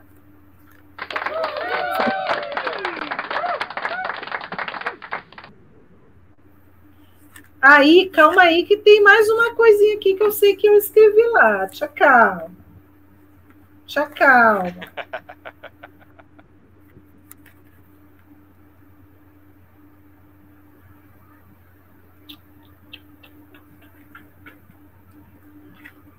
Ah, peraí, peraí, peraí, que eu, eu vou achar aqui. Tem um, tem uma.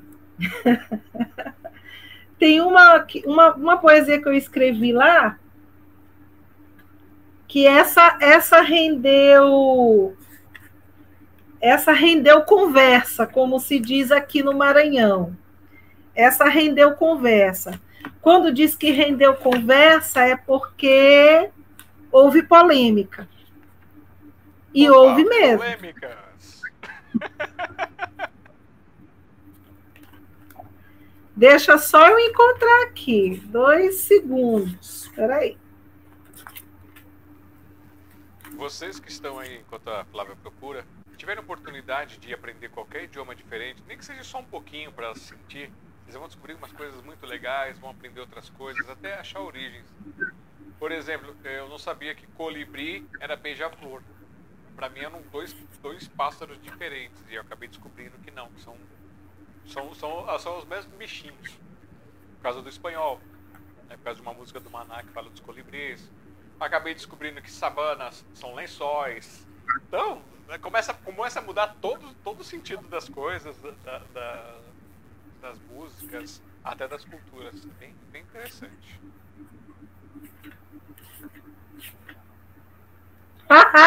Achei! Achei! Depois eu te explico. Depois eu vou te explicar o porquê que rendeu. Desencontro. A vida é hilárica, lírica e satírica. Você norte, eu sul. Pontos extremos, partos. E esta é a dor pontiaguda e real que nos exaure. A vida é a arte dos encontros e desencontros. Você procura, eu lamento. Relações paradoxais externadas em missivas, imensuráveis, constantes. A vida é tortura, delícia, delírio. É nostálgica lembrança de quem se quer bem. Você é abertura, eu espaço. O prelúdio de uma vida diferente, iniciação de um mundo desconhecido, desconexo. Você manual, eu principiante. A vida é caminho labirinto, é busca e brusca. Você espera, eu escrita. As linhas infinitas e limitadas externam sentimentos, sensações. Tudo se organiza e o inesperado obstrui. Agora a vida se desfaz e tentamos reconstruí-la, mas é o norte que vai ao sul ou o sul que deve ir ao norte?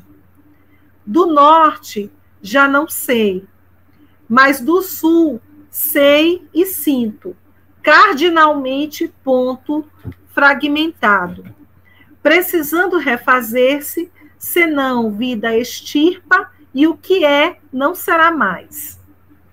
Deu pro...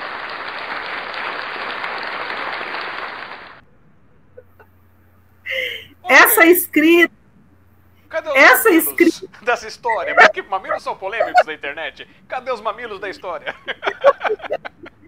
Essa escrita de desencontro foi o término de um namoro. Ah. Eu achei que ia ser uma coisa mais complexa, porque Nietzsche, Sartre, coisa assim. Achei que ia ser uma coisa mais. E como a criatura não entendeu a carta, ele entendeu o norte, ele ficou naquela de norte e sul. Será que sou eu? Será que é ela? Será que é isso que eu estou pensando?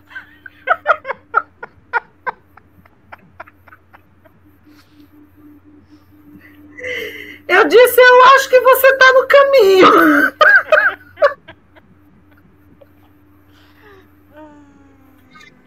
E esse ponto que você falou, você disse que tudo se organiza e inesperado obstrui.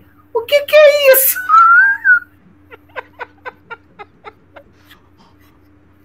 E tem outro problema aqui. É, a vida é busca e brusca. Tu tá buscando o quê? O que, que é brusco?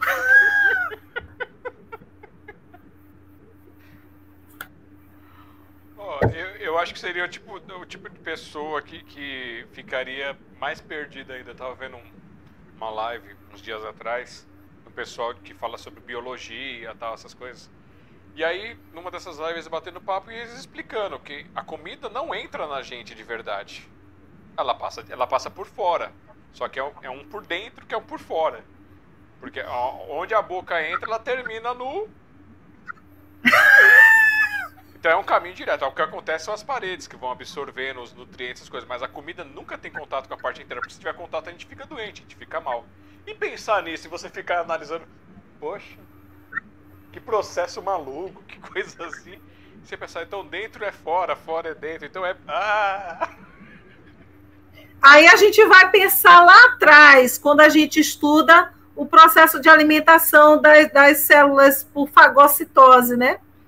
Pois é. E aí você não dá bola para aquilo e depois um dia você para, você para filosofando no, no sistema digestivo. Aí você descobre que o sistema digestivo tem todo um sistema nervoso próprio e ele pode tomar decisões é, alheias ao cérebro e fazer as suas ações para eliminar as coisas. Então, você fala, nossa, então são dois cérebros. Por isso que a alimentação das pessoas é algo importante, é, a sua qualidade de vida, a qualidade de água, porque se você tiver essa, esse segundo cérebro danificado, fraco, malnutrido, ele vai te prejudicar todo o desenvolvimento das outras coisas e encadear outros tipos de doenças, até doenças psicológicas. Por isso que é uma coisa que a gente deve pensar realmente nessas. Acaba caindo em políticas públicas, né? no dia a dia. Com certeza. Deixa eu ler aqui um, um bem pequeno, também um poemeto, bem pequenininho, mas bem bacana. esse não tem polêmica, esse não tem mamilos. Sinfonecer. Ah, e detalhe, assim como o meu Instagram, Poema Vrá, que Poema Vrá é você lavrar poesias, eu acho que você entendeu essa ideia de você lavrar, assim como você lavra a terra, você semeia, você trabalha o solo, é você também trabalhar no solo da poesia. Por isso, poema Vrá, né? Então, vamos para sinfonecer, que traz essa perspectiva sua da música. Sinfonecer, né? É o ato da sinfonia, né? O, o trabalho sonoro no momento do entardecer ou do é, nascer, né? Então vamos lá. Um cão late, um galo cacareja, um burro rincha, e a madrugada segue no ritmo surdo do silêncio.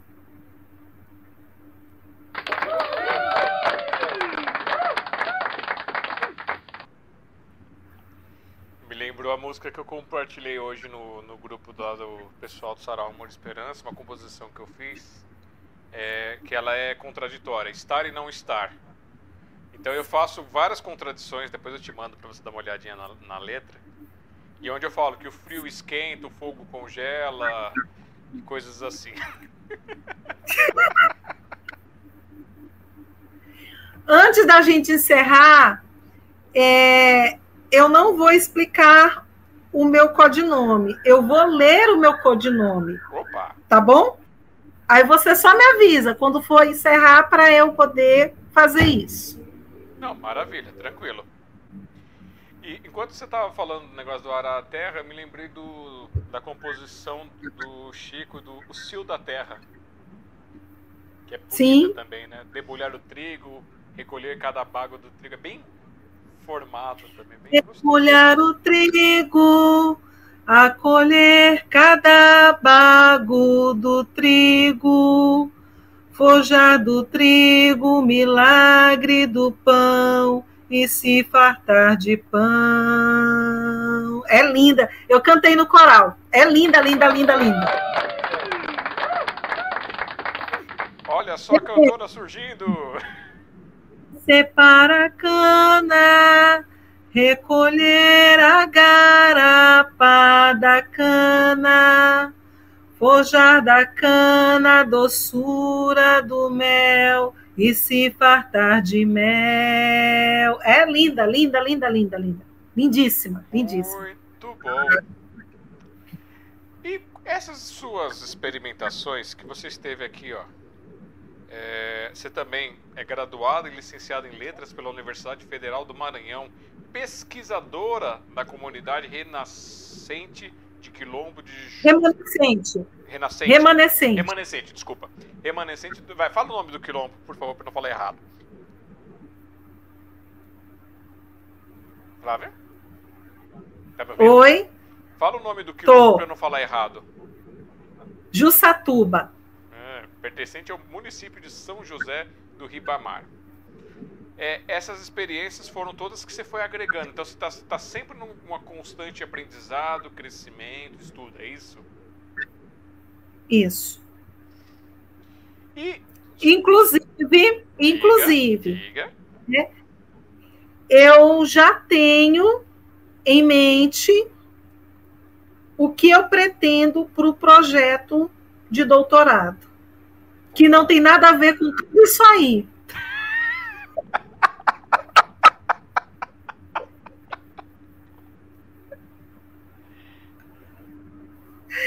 Mas eu vou compartilhar com você. Como professora, como docente, é, e também é, como pessoa que tem militâncias com todas as minorias que sofrem todo esse processo de opressão, e as vivências que eu tenho tido em sala de aula com questões de gênero, é, sejam homoafetivos, transexuais, transgêneros, cisgêneros, né? Ou o não gênero, que ainda tem o não gênero, é, de toda essa problematização me incomoda o abandono da ausência de políticas públicas dentro da educação em relação à aceitabilidade dos transexuais no ambiente escolar. Todo transexual, ou masculino ou feminino, ele tende a sofrer toda essa confusão internalizada do gênero binário e a não aceitação ou não assume o seu, a sua sexualidade e a sua seu gênero dentro da, da, da escola, porque sabe que vai ser negado. Vai ser negado o nome social, vai ser negado o reconhecimento, porque é, não muito diferente do que tem o, eu já fiz a leitura, por exemplo, do, do Michel Foucault, sobre o poder masculino, se eu não me engano, é esse o título da obra, do poder masculino. E nessa questão do poder masculino, Michel Foucault ele aborda sobre a, o empoderamento do falo. E é claro que quando ele trabalha o elemento do falo, consequentemente, ele está falando da polaridade também da genitária feminina. Né? Mas por que, que ele faz essa abordagem do falo? Por conta do patriarcado e desse poder que o patriarcado tem sobre o domínio dos homens sobre os homens e dos homens sobre as mulheres e populações é, ao redor. Então, o meu projeto é exatamente é, essa operacionalização da educação como um elemento de inclusão, mas inclusão também no reconhecimento da sua literatura. Porque eu, eu tenho amigos, por exemplo, transgêneros, masculinos e femininos, que também são poetas, que também são pesquisadores né? E isso rendeu e rende ainda uma luta muito grande dentro da própria academia, o não reconhecimento dessas potencialidades. E se é atravessado esse mesmo homem ou mulher transexual pelo recorte da cor, que é o meu caso como pessoa negra, mulher negra, é, não como transexual, homossexual. Eu sou uma hétero que poderia não estar tá nem aí para nada, preocupada só comigo, né? E pronto. Mas não é esse o meu caso. Eu trago em mim o que me dói no outro. É por isso que eu disse que eu sou o caos, né? Porque o que dói no outro dói em mim também. Poderia não doer, mas dói. Então, eu quero trazer isso para essa discussão do espaço escolar. Então, eu estou pensando seriamente no doutorado. E agora eu estou pendendo em dois lugares: políticas públicas ou educação. Mas eu vou preparar o projeto para os dois. Olha só. Bom, eu já faço aqui, se você quiser estender a essas pessoas o convite de vir falar aqui, contar as suas artes e trazer um pouquinho da sua experiência. Fazer o que a gente está fazendo hoje aqui, falando de arte, falando de política, falando de tudo, porque a nossa vida é isso, né? Se elas se sentirem à vontade pois de abordar, de trazer, ó, está aberto aqui para conversar. Pois eu vou estender esse convite para um amigo meu mineiro, que é professor de literatura também na Universidade de Minas Gerais, que é o Thales. E eu o conheci por meio aqui da rede da internet, né? É o, é o primeiro professor universitário da Universidade de Minas, catedrático da literatura, parece-me que portuguesa ou crítica literária, e eu comprei o livro dele que ele publicou durante o período da pandemia. Um, um livro maravilhoso de poesia. E eu vou estender esse convite a ele para você nos presentear também, com, porque o Thales ele também tem um, uma cabeça fantástica e um, um, um arcabouço assim, cultural maravilhoso também. Muito bom. Já recebemos alguns representantes masculinos do gênero LGBTQI+,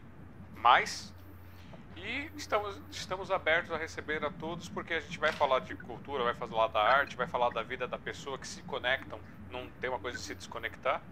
E se elas se sentem à vontade a falar, abordar esses assuntos, a mostrar, a pontuar, ó, eu estou aqui, eu cheguei aqui para poder dar representatividade, o nosso espaço de arte, poesia é aberto para isso também. Então, quem quiser, só chamar no nosso zap que daqui a pouco eu mostro para vocês. E Flávia, a gente já passou um cadinho da segunda hora!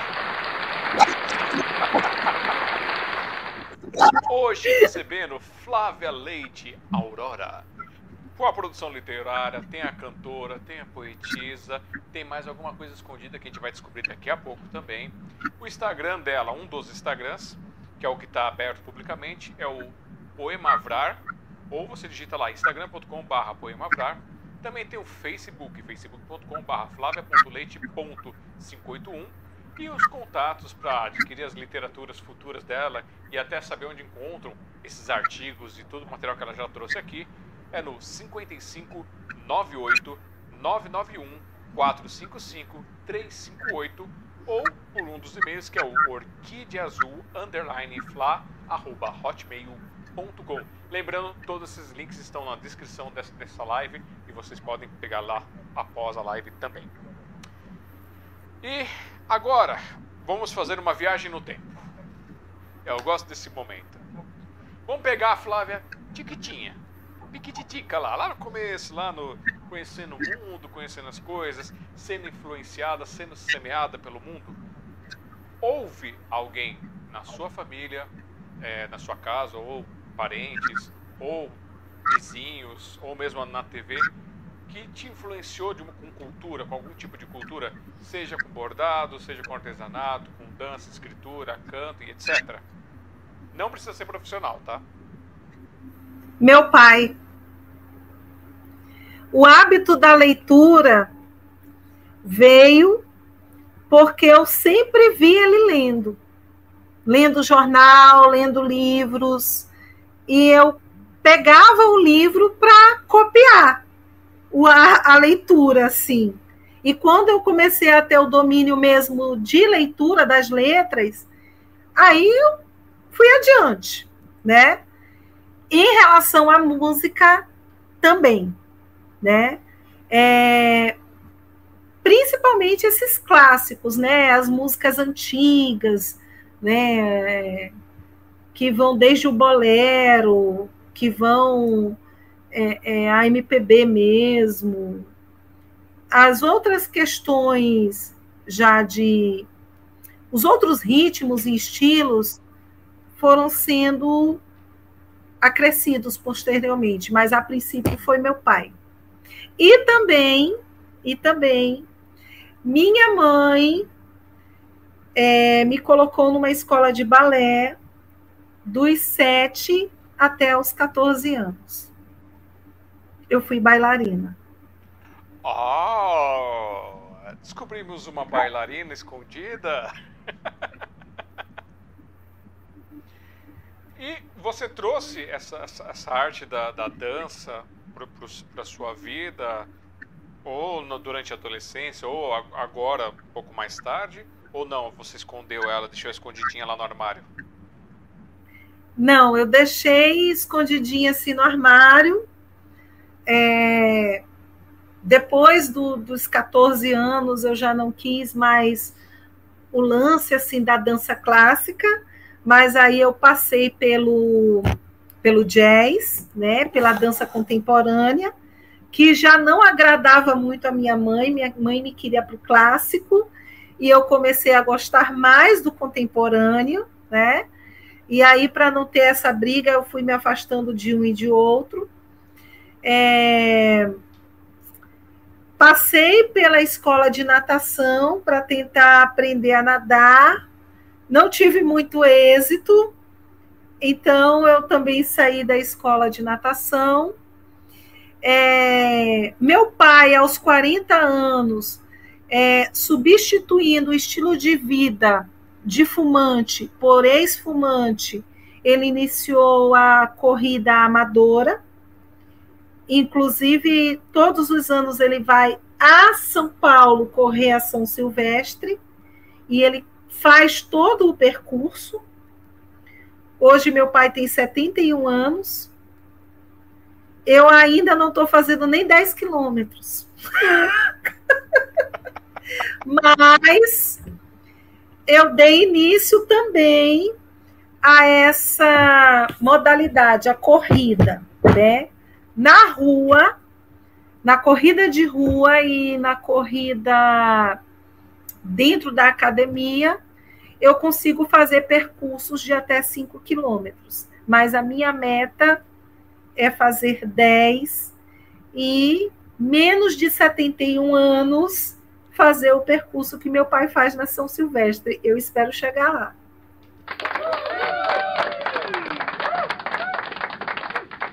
E para o seu papai.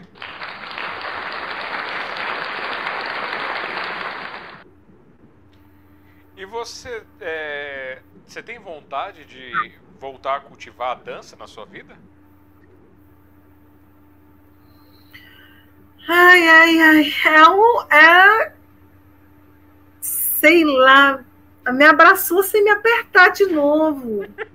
eu disse que eu era mal. Assim, a dança.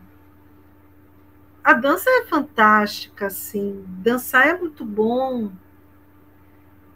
Quem sabe, né? Assim, eu tô numa vibe agora. A minha vibe. Agora não, que na verdade é uma vibe de um bom tempo é, é essa parte escrita e tal. É, dançar, eu não sei. É, é possível, é bem possível. Mas eu, eu já pensei, muitas vezes já pensei, em aprender, por exemplo, dança de salão, sobretudo samba de gafieira, eh, me interessa, e ao mesmo tempo dança do ventre. Eu penso nessas duas modalidades que me interessam. É, o samba de gafieira como dança de salão, tango. Eu tenho assim também uma questão muito tipo latinidade assim algo mais latino, mais próximo de mim. Dança cigana. Salsa. Esses estilos, esses, esses salsas são estilos que mais caribenhos, latinos, africanos me chamam muita atenção. É, é bem possível daqui a um tempo isso acontecer. Olha só, hein? E agora talvez seja uma outra pergunta que você vai falar que eu vou te abraçar de novo. Pensando no seu pai, você tem algum poema para ele ou inspirado nele que você fez? Não tenho. Não tenho? Não, não tenho. Mas eu tenho um projeto para ele e para minha mãe. Porque, além de eu escrever aos 12 anos, meu pai, até hoje, ele tem guardadinho, junto com minha mãe, as cartas que eles trocavam quando eram namorados e noivos. E eu já conversei com os dois, porque eu já li todas as cartas. Eles não sabiam, até um tempo atrás, que eles nunca conseguiram esconder essas cartas, porque eu tive acesso a elas. Só que eu lia arrumava do jeito que encontrava e botava no mesmo lugar. Já mostra que eu era uma menina meio traquina, né? É, sapeca. E nisso eu li todas as cartas, né? Que tem algumas cenas picantes. e poeticamente trabalhadas, né? Elaboradas, né? É, então, então digamos. De, de poetas dentro dele. Sim, meu pai tem, principalmente meu pai. Da minha mãe não tem mais a questão mesmo narrativa. Agora ele não, ele tem muitos traços assim poéticos, de poesia mesmo. E eu pretendo fazer uma revisão, uma adaptação, porque não vai ser possível também eu, eu colocar na íntegra, mas eu vou adaptar e revisar e publicar as cartas de meus pais. Vai ser o título. e vai ser uma sucesso, reunião dessas cartas. Vai ser uma reunião dessas cartas. Olha só, já, já, já é uma coisa que tem, tem, tem uma, um potencial que o pessoal gosta disso, tá uma tendência de fazer umas coisas assim. Tem, tem, uma, tem um potencial grande aí. E Pensando nessas suas experimentações, nessas suas experi experiências por causa dos seus estudos, da faculdade, tudo, você chegou a ter alguma experiência com teatro?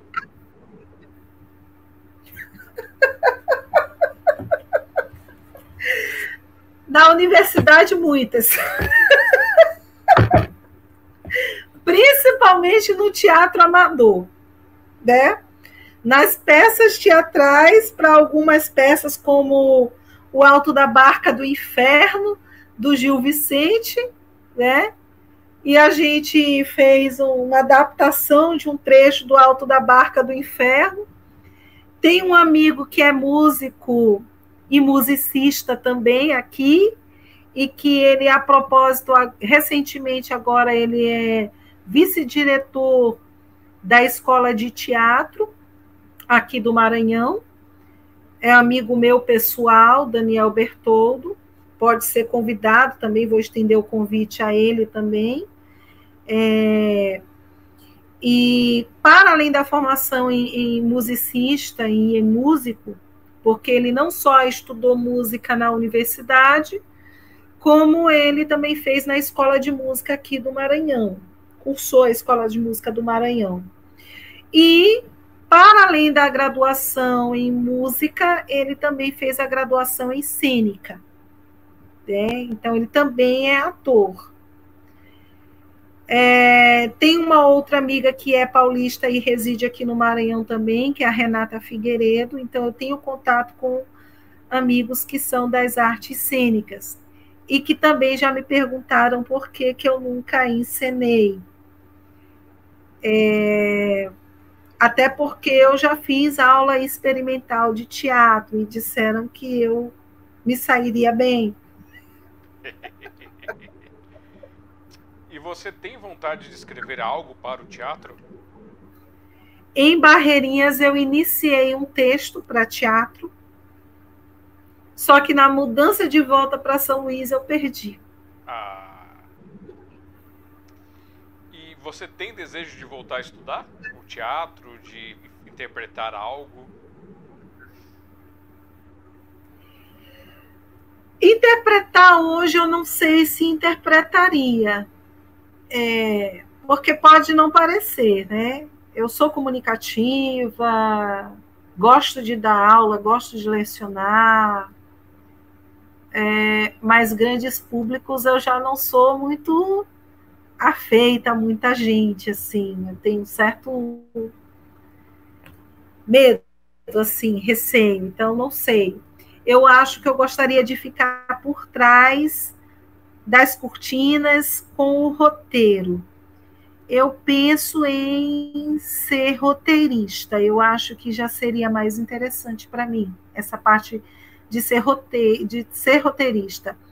Até porque é, como eu mencionei essa minha intencionalidade de pleitear uma vaga no doutorado discorrendo sobre essas questões de políticas públicas na educação para, para transgêneros, e como eu tenho amigo, com, amig, amizades com pessoas transgênero, eu pretendo, é, no máximo, isso eu já tenho um certo prazo que eu já impus a mim mesma. Pretendo até no próximo ano, até no final do próximo ano, editar, produzir e editar um documentário a respeito de poesia e política transexual. É um projeto meu pessoal que eu já conversei com algumas amigas minhas que são transexuais aqui no Maranhão e que coincidentemente residem próximo à minha casa e elas topam fazer esse documentário, né? Aí eu não sei como eu vou financiar isso, mas tem um negócio chamado edital. Tem os editais que saem pelas prefeituras, pelos estados. É. Agora entra uma questão. Quem assumirá o governo quando o Flávio Dino sair daqui? Não sei. Aí eu não sei. Mas tem os editais a nível nacional. Sim. Tudo bem. A gente bota cara, né? Sim, sempre, sempre tem um novo horizonte. E vê o que vai dar. Bom, é...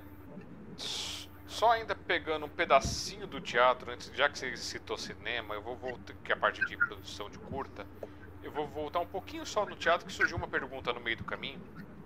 Desses roteiros que você tem aí na, no seu caldeirão fervilhando, é, você se vê produzindo para qual tipo de público, qual faixa etária de idade, ou você não pensa em faixa etária, vai fazer um pouco para cada faixa etária? Como é que é a sua visão? Eu não penso especificamente numa faixa etária precisa. É, por quê? Né? É, eu penso naquilo que eu possa adaptar. A minha projeção, a princípio, é claro que é para um público é, adolescente e adulto. O, a, a princípio seria esse público, mas eu acredito que não, pode, não vai ficar só nesse público não vai ficar só nesse público, porque nós precisamos começar pela base. Tá certo. Então, e você falou, já vamos agora para a parte do cinema, já que você pôs o pezinho lá. Você já teve alguma experiência nessa área de cinematográfica, fotografia, é, filmagem? como amadora, eu tenho os registros que eu tenho em arquivo aqui também no HD, né? Tem alguns, alguns registros que já são de um bom tempo.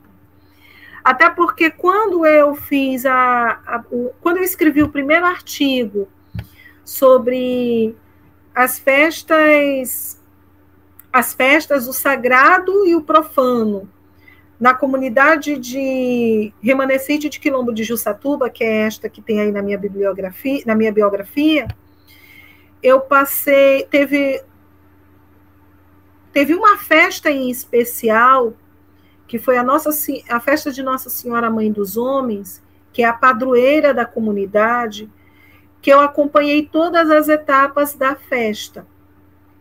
E nesse acompanhamento de todas as etapas, eu tinha o registro, tinha não, ainda tenho no, nas minhas agendas, o registro como se fosse um diário, né? Diário de bordo, diário para acompanhar escrita. E eu tinha uma aluna que a época que estudou comigo, ela se dispôs a me ajudar na filmagem e fotografia. Então, quando eu não estava anotando, eu estava fotografando. Ou então ela anotava, eu pedia o que deveria ser anotado basicamente, e nós revezávamos, ela anotava e eu fotografava. E também eu fiz algumas filmagens, né? Agora sim, eu nunca reuni todas as filmagens para editar mas eu tenho os registros. Quer dizer então que esses materiais de audiovisual que você gerou, nenhum deles está disponível em nenhuma rede social, YouTube, Face, nada disso? Não, porque eu nunca editei. Eu, particularmente, Alexandre, nesse sentido, eu preciso é, me apropriar do conhecimento tecnológico. Nesse sentido, eu preciso. Não é difícil, viu? Só precisa ter um equipamentinho no mínimo, é, com uma configuraçãozinha mínima para você fazer já fazer algumas brincadeiras editoriais. Aí se você quiser mais informações, você fala comigo que eu, eu posso até montar um tutorial para te mandar.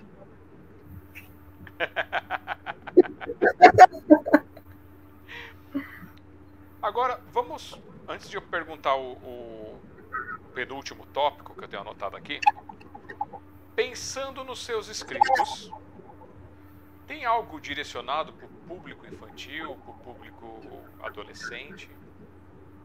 Que você pode até mostrar para a gente se tiver alguma coisa aí. Público infantil, eu acho que eu tenho. Tenho uns dois. Ah, tenho, tenho. Infantil não, digamos que seria mais adolescente. Né? Eu, eu escrevi um texto, na verdade foi uma crônica. Essa tá bem quentinha, porque eu a produzi, e inclusive eu disponibilizei essa crônica é, em uma das minhas atividades de sala de aula. Né? E uma aluna leu e depois ela disse: professora, a senhora escreve. Eu disse: escrevo. Ela disse: ela mandou depois uma mensagem no meu WhatsApp. Ela disse: seu texto está muito bom. Seu texto é muito gostoso da gente ler. É... E ela leu dois, porque foram duas atividades diferenciadas, né? E um eu vou ler para você a viagem. Não é de bom tom ouvir conversas alheias em ambiente público. Não é. Mas e se o diálogo for a saudade? Se os pensamentos convergirem às sensações mescladas de dor, reminiscências, incertezas e vigor da juventude? E se ela voltasse ou não fosse? Se eu fosse? Não imaginei que, em meio ao turbulento e voraz século XXI, testemunharia o amor em sua expressão mais pura, gentil e educadora. A chegada à terra da garoa não fora das melhores. Os termômetros marcavam 12 graus, eu me batia de tamanho frio. Teria ainda de aguardar o traslado Campinas-São Paulo. Era madrugada e o silêncio cortava o vento enquanto meu pensamento comungava ideias do amanhã. Ansiosa, cheguei ao meu destino, a pousada próxima à USP. Toquei a campainha, abriram as portas. Apresentaram-me o quarto, entrei, joguei-me na cama em meio a cobertor de lã e adormeci. Às seis horas acordei, aciei-me e saí para o encontro com os amigos à universidade. Seriam dois dias comuns de palestras, apresentações, de trabalhos acadêmicos, encontros e novos laços de amizades e afetos, se não houvesse o inesperado. Primeiro dia na selva de pedras. Café, conversas e expectativas. Experiências de norte a sul do país. Confluências culturais, risos, críticas, conhecimento efervescente, novidades. Ao fim da estadia, a saudade já se instalava e a querência de ficar. As trocas dos números de telefones, e-mails, os combinados de encontros para pesquisas, passeios, sem tempo para despedidas e muito para as memórias, deixei a hospedaria e segui para o metrô e parada de espera do ônibus que faria o traslado de retorno para o aeroporto de Viracopos. A fileira, o costumeiro bom dia dado às pessoas que chegaram antes de mim, o sorriso gentil matinal e a expectativa de boa condução a todos para seus destinos finais. Assim é a vida, uma reta que finda num ponto inesperado, fixado em dia de sol ou chuva, em brisa leve ou tempestade a trazer a calmaria e o dissabor concomitantes. Ele chegou à fila. Devia estar lá com seus 78, quase 80. Ainda era um homem rijo, de leve riso, temperança no olhar e a sabedoria que os anos lapidam aos que seguem a viver. Deu-nos bom dia, iniciou uma breve conversa comigo sobre a grande São Paulo, perguntou de onde eu viera, afinal, o sotaque acusava a diferença regional sulista. Disse-lhe que era nascida em São Bernardo, mas que o destino favorecera a adoção posterior nas bandas do Maranhão. Residia em São Luís. Surpreso pela distância, perguntou o que me levara à sua cidade paulista. Ao me identificar como professora pesquisadora, o acolhimento caloroso acentuou. Elogiou-me e disse a uma jovem à nossa frente na fila: Veja, mocinha, é assim que vocês jovens devem agir. Buscar conhecimento, gozar o melhor da juventude, estudando, conhecendo lugares, fazendo amizades e vivendo. Pediu permissão para tocarmos contato, endereços para cartas, pois quando lhe disse que eu apreciava a escrita à mão, além de estupefato, expressou similar afeição. Daí em diante, o ônibus chegou, todos adentraram e a conversa seguiu entre o ancião e a garota adolescente. Eu, que inicialmente era interlocutora, vesti-me de ouvinte e observadora, encantada mais e mais com tanta inteligência, simplicidade e bom humor daquele senhor. Sentei-me numa poltrona atrás dele e da jovem, absorta, pus-me a ouvi-lo tal como a jovem. Falou sobre seus filhos, seus netos, as novas tecnologias e a velha São Paulo. Por um momento suspirou e disse: A velha minha velha. Mencionou o porquê, da, o porquê da saída temporária de sua cidade e visita a Minas Gerais. Passaria uns dias com uma de suas filhas. Há alguns anos, perdera a esposa e companheira, mais de 60 anos de casados. A voz travou. Senti que segurou o pranto. Suspirou novamente e relatou à mocinha como se conheceram a relação de amor e amizade e apoio mútuos. Ela advogada, ele procurador do Estado. Sua voz limpa, por vezes, ruía. Era a saudade. Durante todo o percurso até o aeroporto, contou toda a sua jornada junto à amada falecida, acrescentando que antes de chegar a Minas, passaria por uma cidadezinha paulista, que não recordo o nome, para visitar o túmulo, conversar um pouco e levar-lhe flores. Novamente um breve silêncio e suspiro. Sempre a presenteei com flores. O peso da traição que muitos homens carregam, eu digo e afirmo sem medo das penas divinas. Minha menina, vou tranquilo. Sempre a amei, nunca a traí, mesmo nas mais duras tentações desta carne aqui, que agora é encolhida, fraca e velha. Decidido a refazer-se, falou sobre o curso que fazia na universidade, no programa Universidade da Terceira Idade. Perguntou à menina qual era a sua ambição acadêmica e encerrou sua fala, já próximo à nossa despedida do transporte. Estude, voe, case e aproveite tudo, porque uma hora tudo vai, tudo, só a memória fica. Nesse instante, desci contemplativa e permaneci em estado reflexivo por longas horas. Na semana que cheguei à cidade dos azulejos, tratei de escrever uma carta endereçada àquele senhor, que me permitiu experienciar afeto, admiração, respeito e amor à vida. Dias após o envio de minha correspondência, ele respondeu com outra carta, admirado por eu ter prestado atenção a tantos detalhes expressos na fala dele. Naquela viagem, presenteou-me com o catálogo da Universidade da Terceira Idade, desejou sucesso na minha jornada e encerrou com até breve, registro que me tomou até os dias atuais.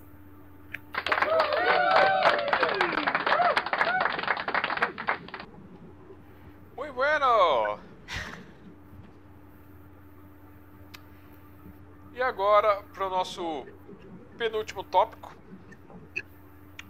É artesanato. Tem algum dom com pintura, desenho, escultura, é, reconstruir coisas através de coisas reaproveitáveis?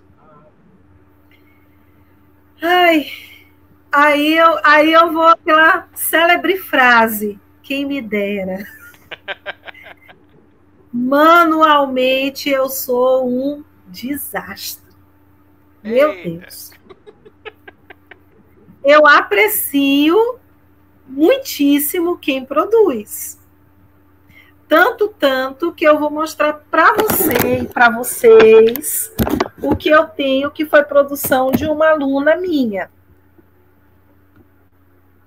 Produção de uma aluna minha, Marielle Franco. Certo. Ela me presenteou porque ela disse que me via na pessoa da Marielle. Quem dera também. e hoje ela faz a faculdade de design. É habilidosa demais. Por outro lado, a professora dela não tem habilidade manual. Mas, apesar de não ter habilidade manual, ela é aqui, ó, militante feminista negra, poetisa, professora de língua portuguesa pela Secretaria Municipal de São José de Ribamar e Secretaria Estadual do Maranhão, além que a gente descobriu também aí a cantora, a dançarina, a, a com pezinho do teatro, também a, a, a contista ali, uma cronista escondida, uma filósofa. Eu, eu acho que assim, ó, é múltiplas artes e ela se escondendo. Não, não faço nada, só faço só, só produção literária. Aqui, ó.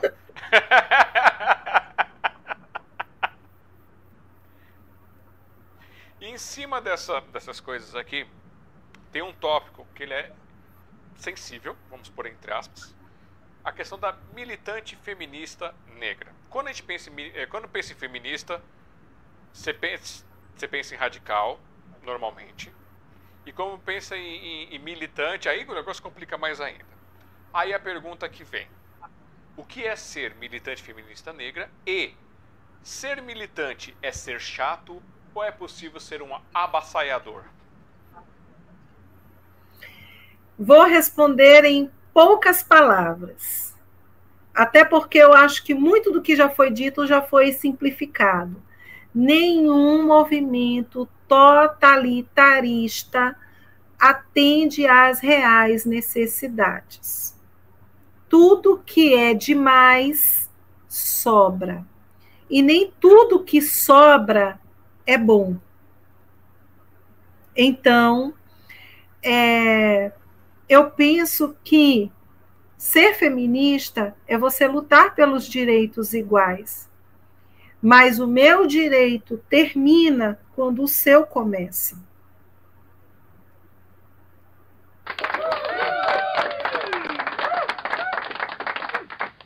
Lembrando de sermos todos iguais, mas não com a ideia de uns mais iguais que os outros.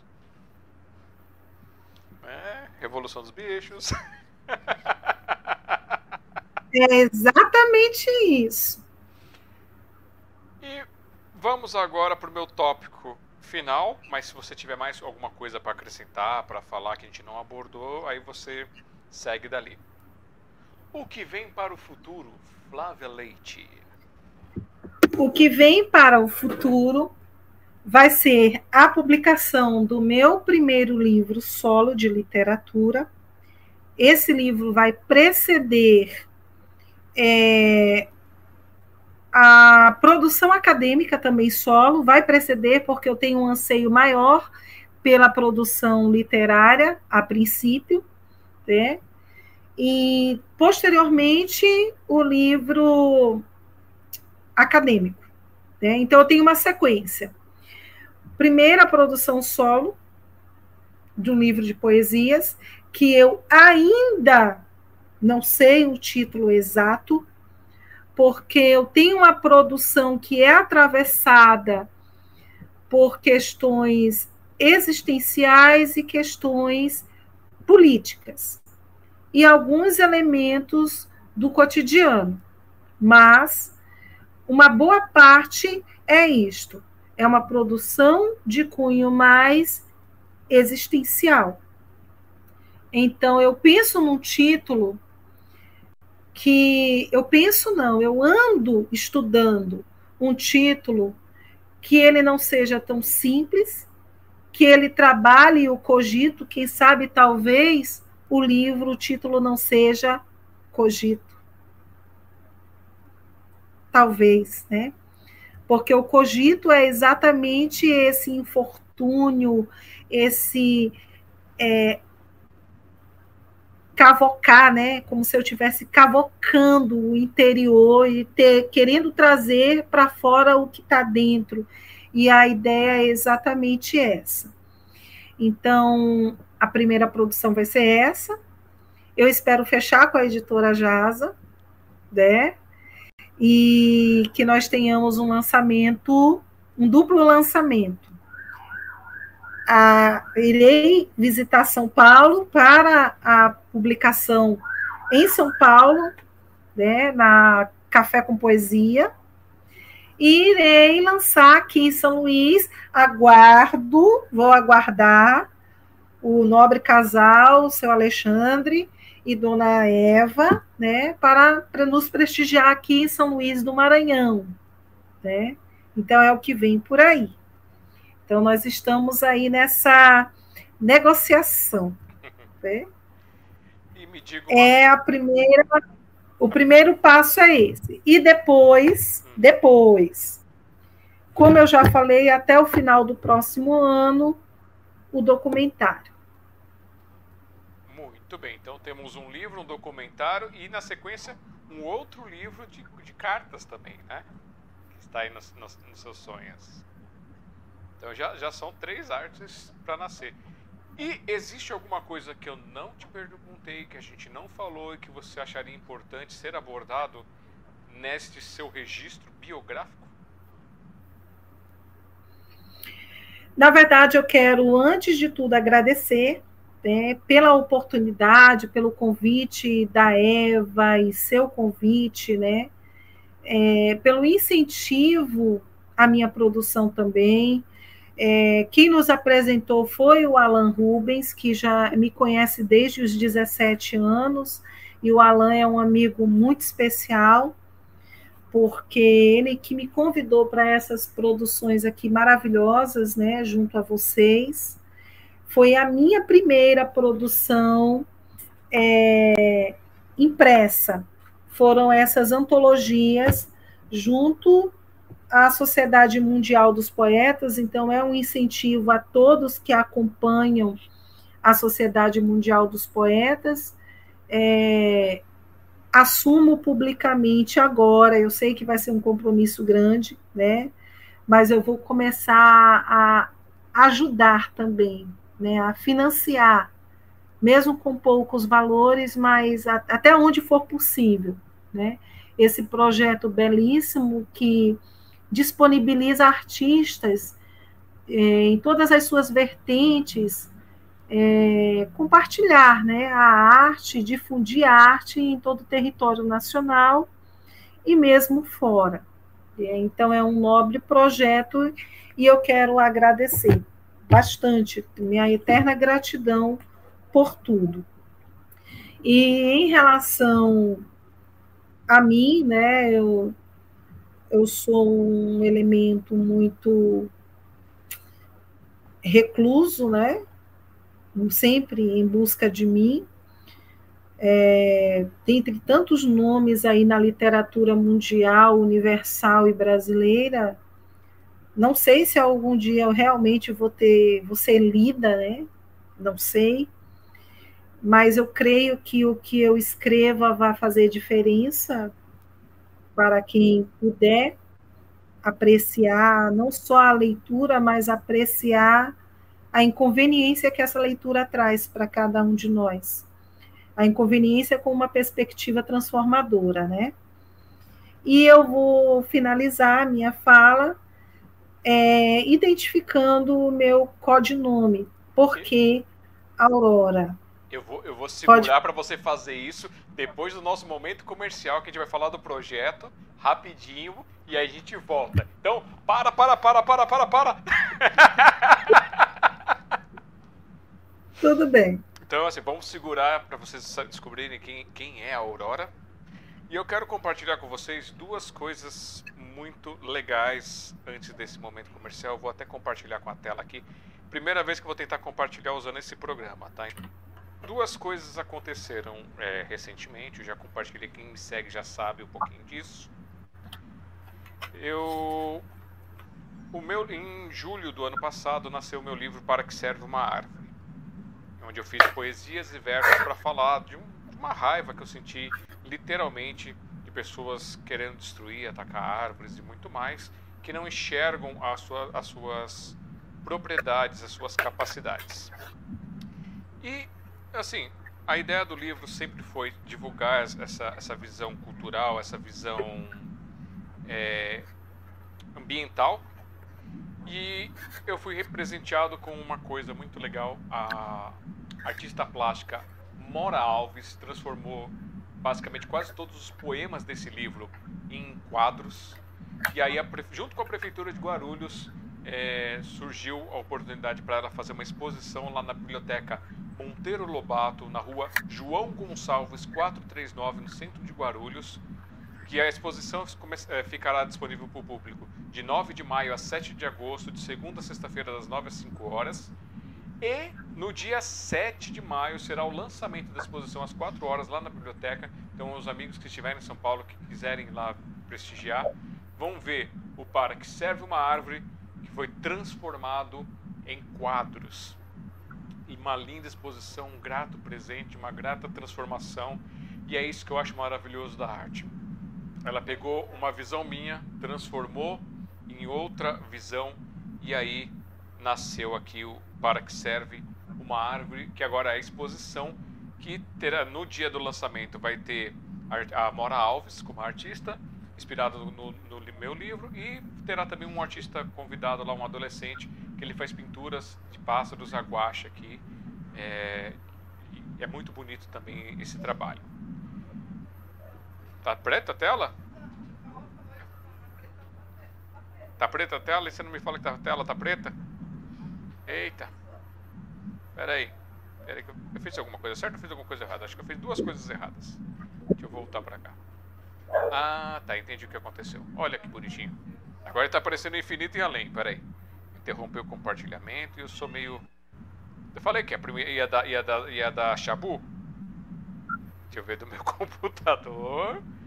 É, mostrar a dica novamente. Enviar o arquivo. Ele vai deixar eu enviar o arquivo. Como é que funciona esse trem aqui? Ai, ai, ai. Esses velhos mexendo com coisa de internet. No meu tempo.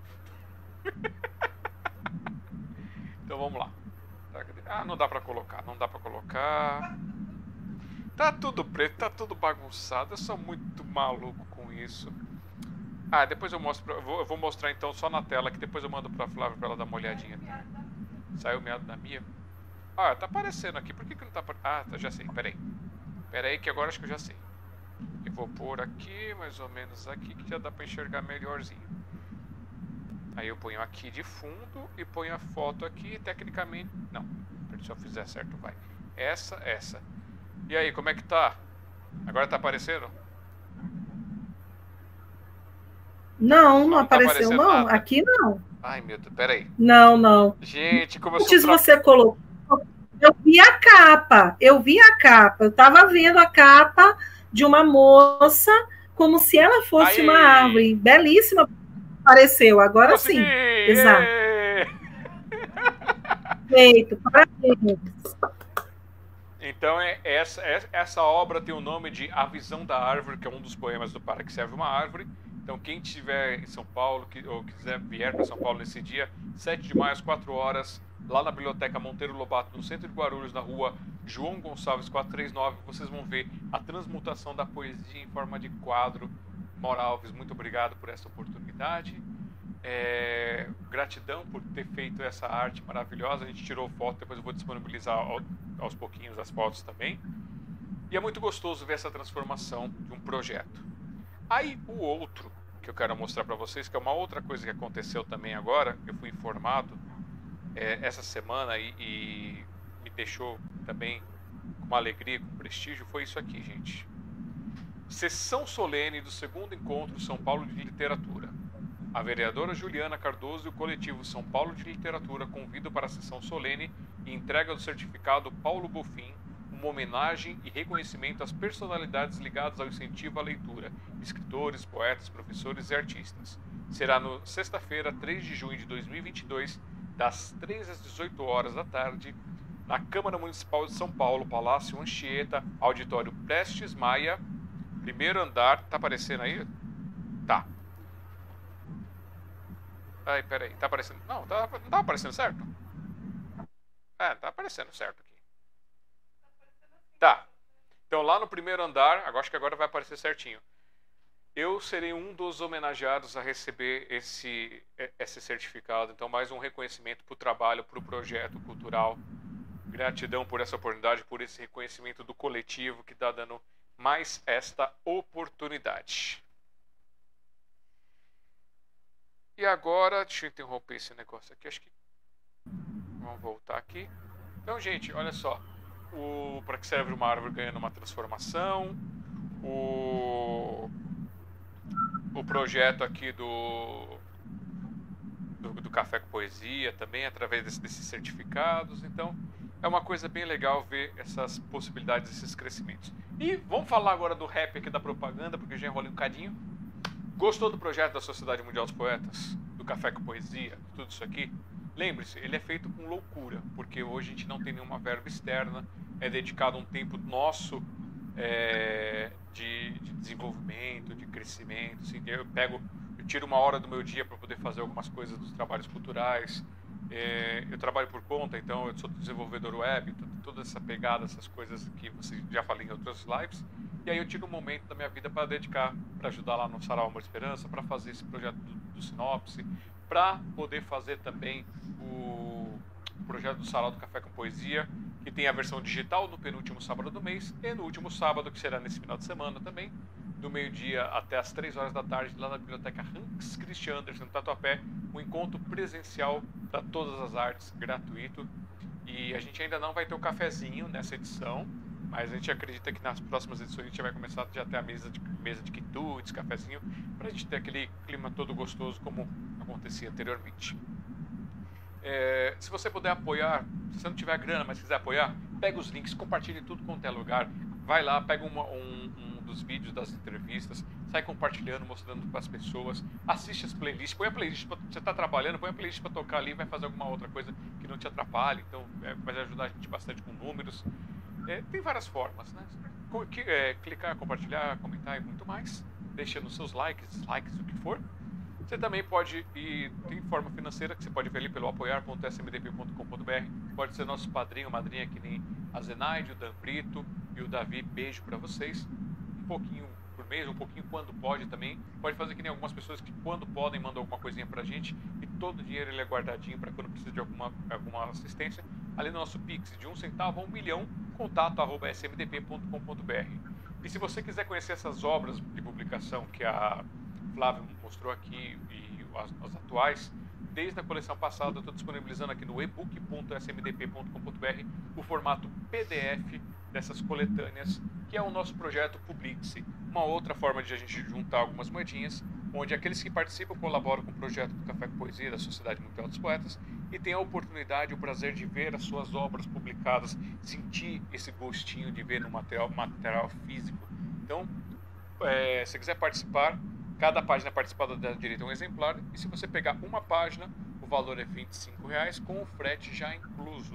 E aí você manda para a gente foto, nome, mini biografia e seu texto, uma biografia mais extensa para a gente pôr no site. E aí sai na publicação e a gente manda para qualquer canto do Brasil é, já com esse valor de 25 reais. Se você quiser mais exemplares, participar ter mais exemplares ou participar com mais páginas, aí os valores são diferenciados que a gente faz o cálculo para poder passar para vocês. E aí as demais páginas é só o nome, espaço de 36 linhas aproximadamente também. É, tenho, tenho algumas coisas que eu estou tentando, ainda não tive tempo para poder descobrir juridicamente como eu posso fazer isso, que nos daria a possibilidade de tornar essa coletânea internacional através da Amazon. Só que eu não tive tempo de estudar os termos da Amazon nem de fazer uma pesquisa de como fazer isso para que todos nós possamos nos beneficiar com esse descobrimento. Então, por enquanto, é, só as pessoas podem acompanhar pelo PDF e com a versão impressa aqui no Brasil. Fora do Brasil dá para baixar o PDF também. Mas eu vou ter mais algumas coisinhas para contar para vocês que eu estou melhorando essa parte aí de, de, de projetos logo mais. É... Quiserem vão lá alexandrejasa.com.br, tem o um link do meu livro Para que serve uma árvore que vocês podem comprar diretamente comigo, com o valor de 25 reais que eu mando para qualquer canto do Brasil. Vai numerado e com uma dedicatória. E se vocês quiserem pegar lá na Amazon também, quem é assinante Amazon, tem os dois planos lá, consegue pegar, é, pegar gratuitamente o, o e-book. Ou se você quiser comprar também, dá para comprar lá o e-book. Ou estiver fora do Brasil, dá para comprar a versão impressa é, do para que serve uma árvore. A Amazon fornece a parte de impressão, então é uma coisa legal para os autores. Se você joga na Amazon, você além do e-book, do formato e-book, você consegue também fazer a versão impressa, mas somente para fora do Brasil, para outras é, outros territórios. No Brasil eles não têm essa parceria, aí, aí é direto com o autor. Falei disso, falei daquilo. É... Cadê? Aqui. Então, para quem quiser participar, é aqui, ó, 5511 3929 4297. Você manda lá. Oi, quero participar da coletânea. Ou oi, quero me indicar para participar de sinopse. Ou oi, quero indicar alguém para participar de sinopse. Ou ainda, oi, quero participar do Café com Poesia Digital. Então você pode fazer esse contato. Sempre complemente o seu oi para que a gente possa saber qual é o assunto e tentar te atender da melhor forma possível. Também dá para mandar seus materiais para publicação ali, foto, texto, tudo. A gente monta direitinho, manda para você, você aprovou, a gente passa dado bancário, com pagamento confirma e aí a gente vai juntando as pessoas para participar. O volume 6 foi fechado, que foi esse que eu mostrei para vocês, e estamos com o volume 7, tem 13 páginas em aberto do volume 7. E aí assim que completar as 13 páginas a gente fecha, é um trabalho de coautoria, a gente faz uma coisa legal, imprime, monta, faz tudo com carinho artesanalmente e manda para vocês. Ou vocês podem mandar material também aqui no contato arroba cafépoesia.com.br com assunto coletânea e a gente faz todas essas interações. E vão lá conhecer cafépoesia.com.br, nosso projeto do Sarau Digital, que eu vou gravando o Sarau presencial e colocando essas artes em formato digital, conforme a disponibilidade que eu tenho para editar e fazer as outras coisas também. Acho que é isso, acho que eu enrolei. E agora, para acabar o suspense, para acabar com, com, com toda a bagunça, Flávia Leite, Aurora, produção literária, ela tem a parte de, é, de compositor escondida, que eu sei, tem a dançarina, tem o teatro ali saindo, tem, tem um monte de outras artes aqui que foram reveladas nessa noite. E vocês podem acompanhar algumas coisas lá e até cobrar que ela poste mais coisas lá no Instagram, que é o arroba poemavrar, ou então instagram.com barra poemavrar. Também pelo Facebook, facebook.com.br flavia.leite.581 e o contato para falar, Flávia, queremos o seu livro, queremos o seu livro, é no WhatsApp 55 98 991 455 358 ou pelo e-mail que é o orquideazul underline fla arroba hotmail.com. E agora, quem é Aurora. A aurora é bem simples. É, para uma explicação de aurora, nada melhor do que um poema para explicar a aurora. Em fumaças coloridas dançam raios, envoltas em partículas surreais. À noite, em esplêndido espetáculo, noutras regiões do Atlântico, atravessam o céu matinal, em fachos solares suaves. O círculo óptico agradece essa travessura juvenil em noite ou dia, fenômeno que extasia, alimenta a fantasia. Aurora.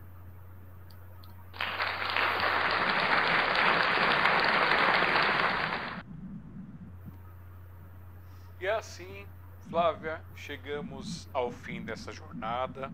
Essa porta não está sendo fechada, na verdade ela está aberta aqui, escancarada para quando você quiser no futuro voltar para trazer as suas atualizações, as suas novidades, complementar a sua biografia digital. O Sinopse estará por aqui para recebê-la com muito carinho. Gratidão pelo seu tempo, pela paciência. Desculpe por alguma brincadeirinha, alguma coisa assim.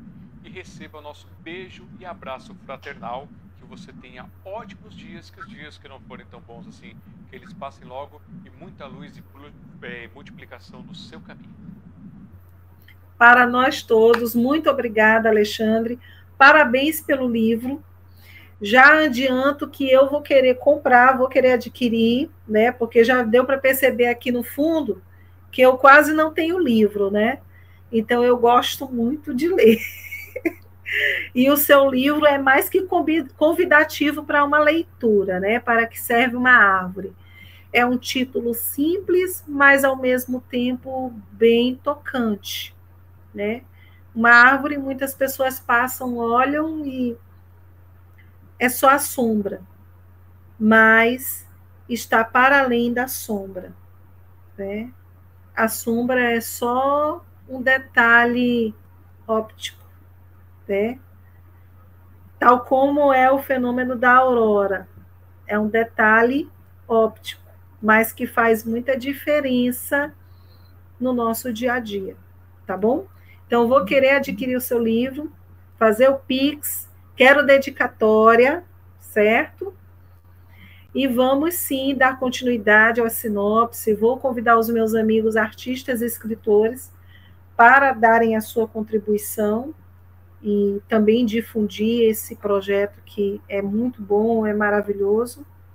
E irei sim comparecer no, próximo sinopse com o lançamento solo da minha primeira obra e as outros outros filhos a parir. Muito, muito obrigada. então, para todos vocês, que estiveram conosco nessa noite, para todos vocês que chegaram até aqui, para todos vocês que vieram assistir posteriormente. Bom dia, boa tarde, boa noite. Que vocês tenham ótimos dias, que os dias que não forem tão bons assim, que eles passem logo, que vocês procurem aquele pedacinho em vocês que pode ser modificado e modifiquem ele e você vai descobrir que vai ter sempre alguma coisinha para mudar e quando você muda, você começa a mudar o mundo ao seu redor e juntos podemos fazer um mundo bem melhor, mais é, é equivalente, né? Mas é, não é, não equitativo. equitativo. Muito obrigado pela ajuda. e aí poder é, fazer que a gente chegue um lugar mais distante. Beijos e abraços fraternais a todos que nos assistem, a todos que estiveram aqui no chat, que participaram com a gente. Feliz em ver quem comentou, a Glafira, o, o Robson, o Clélio, que participou bastante com a gente nessa noite também, fico feliz. E a todos os outros que não falaram nada, mas que estiveram por aqui. Até a próxima quinta-feira com Sinopse. Até mais!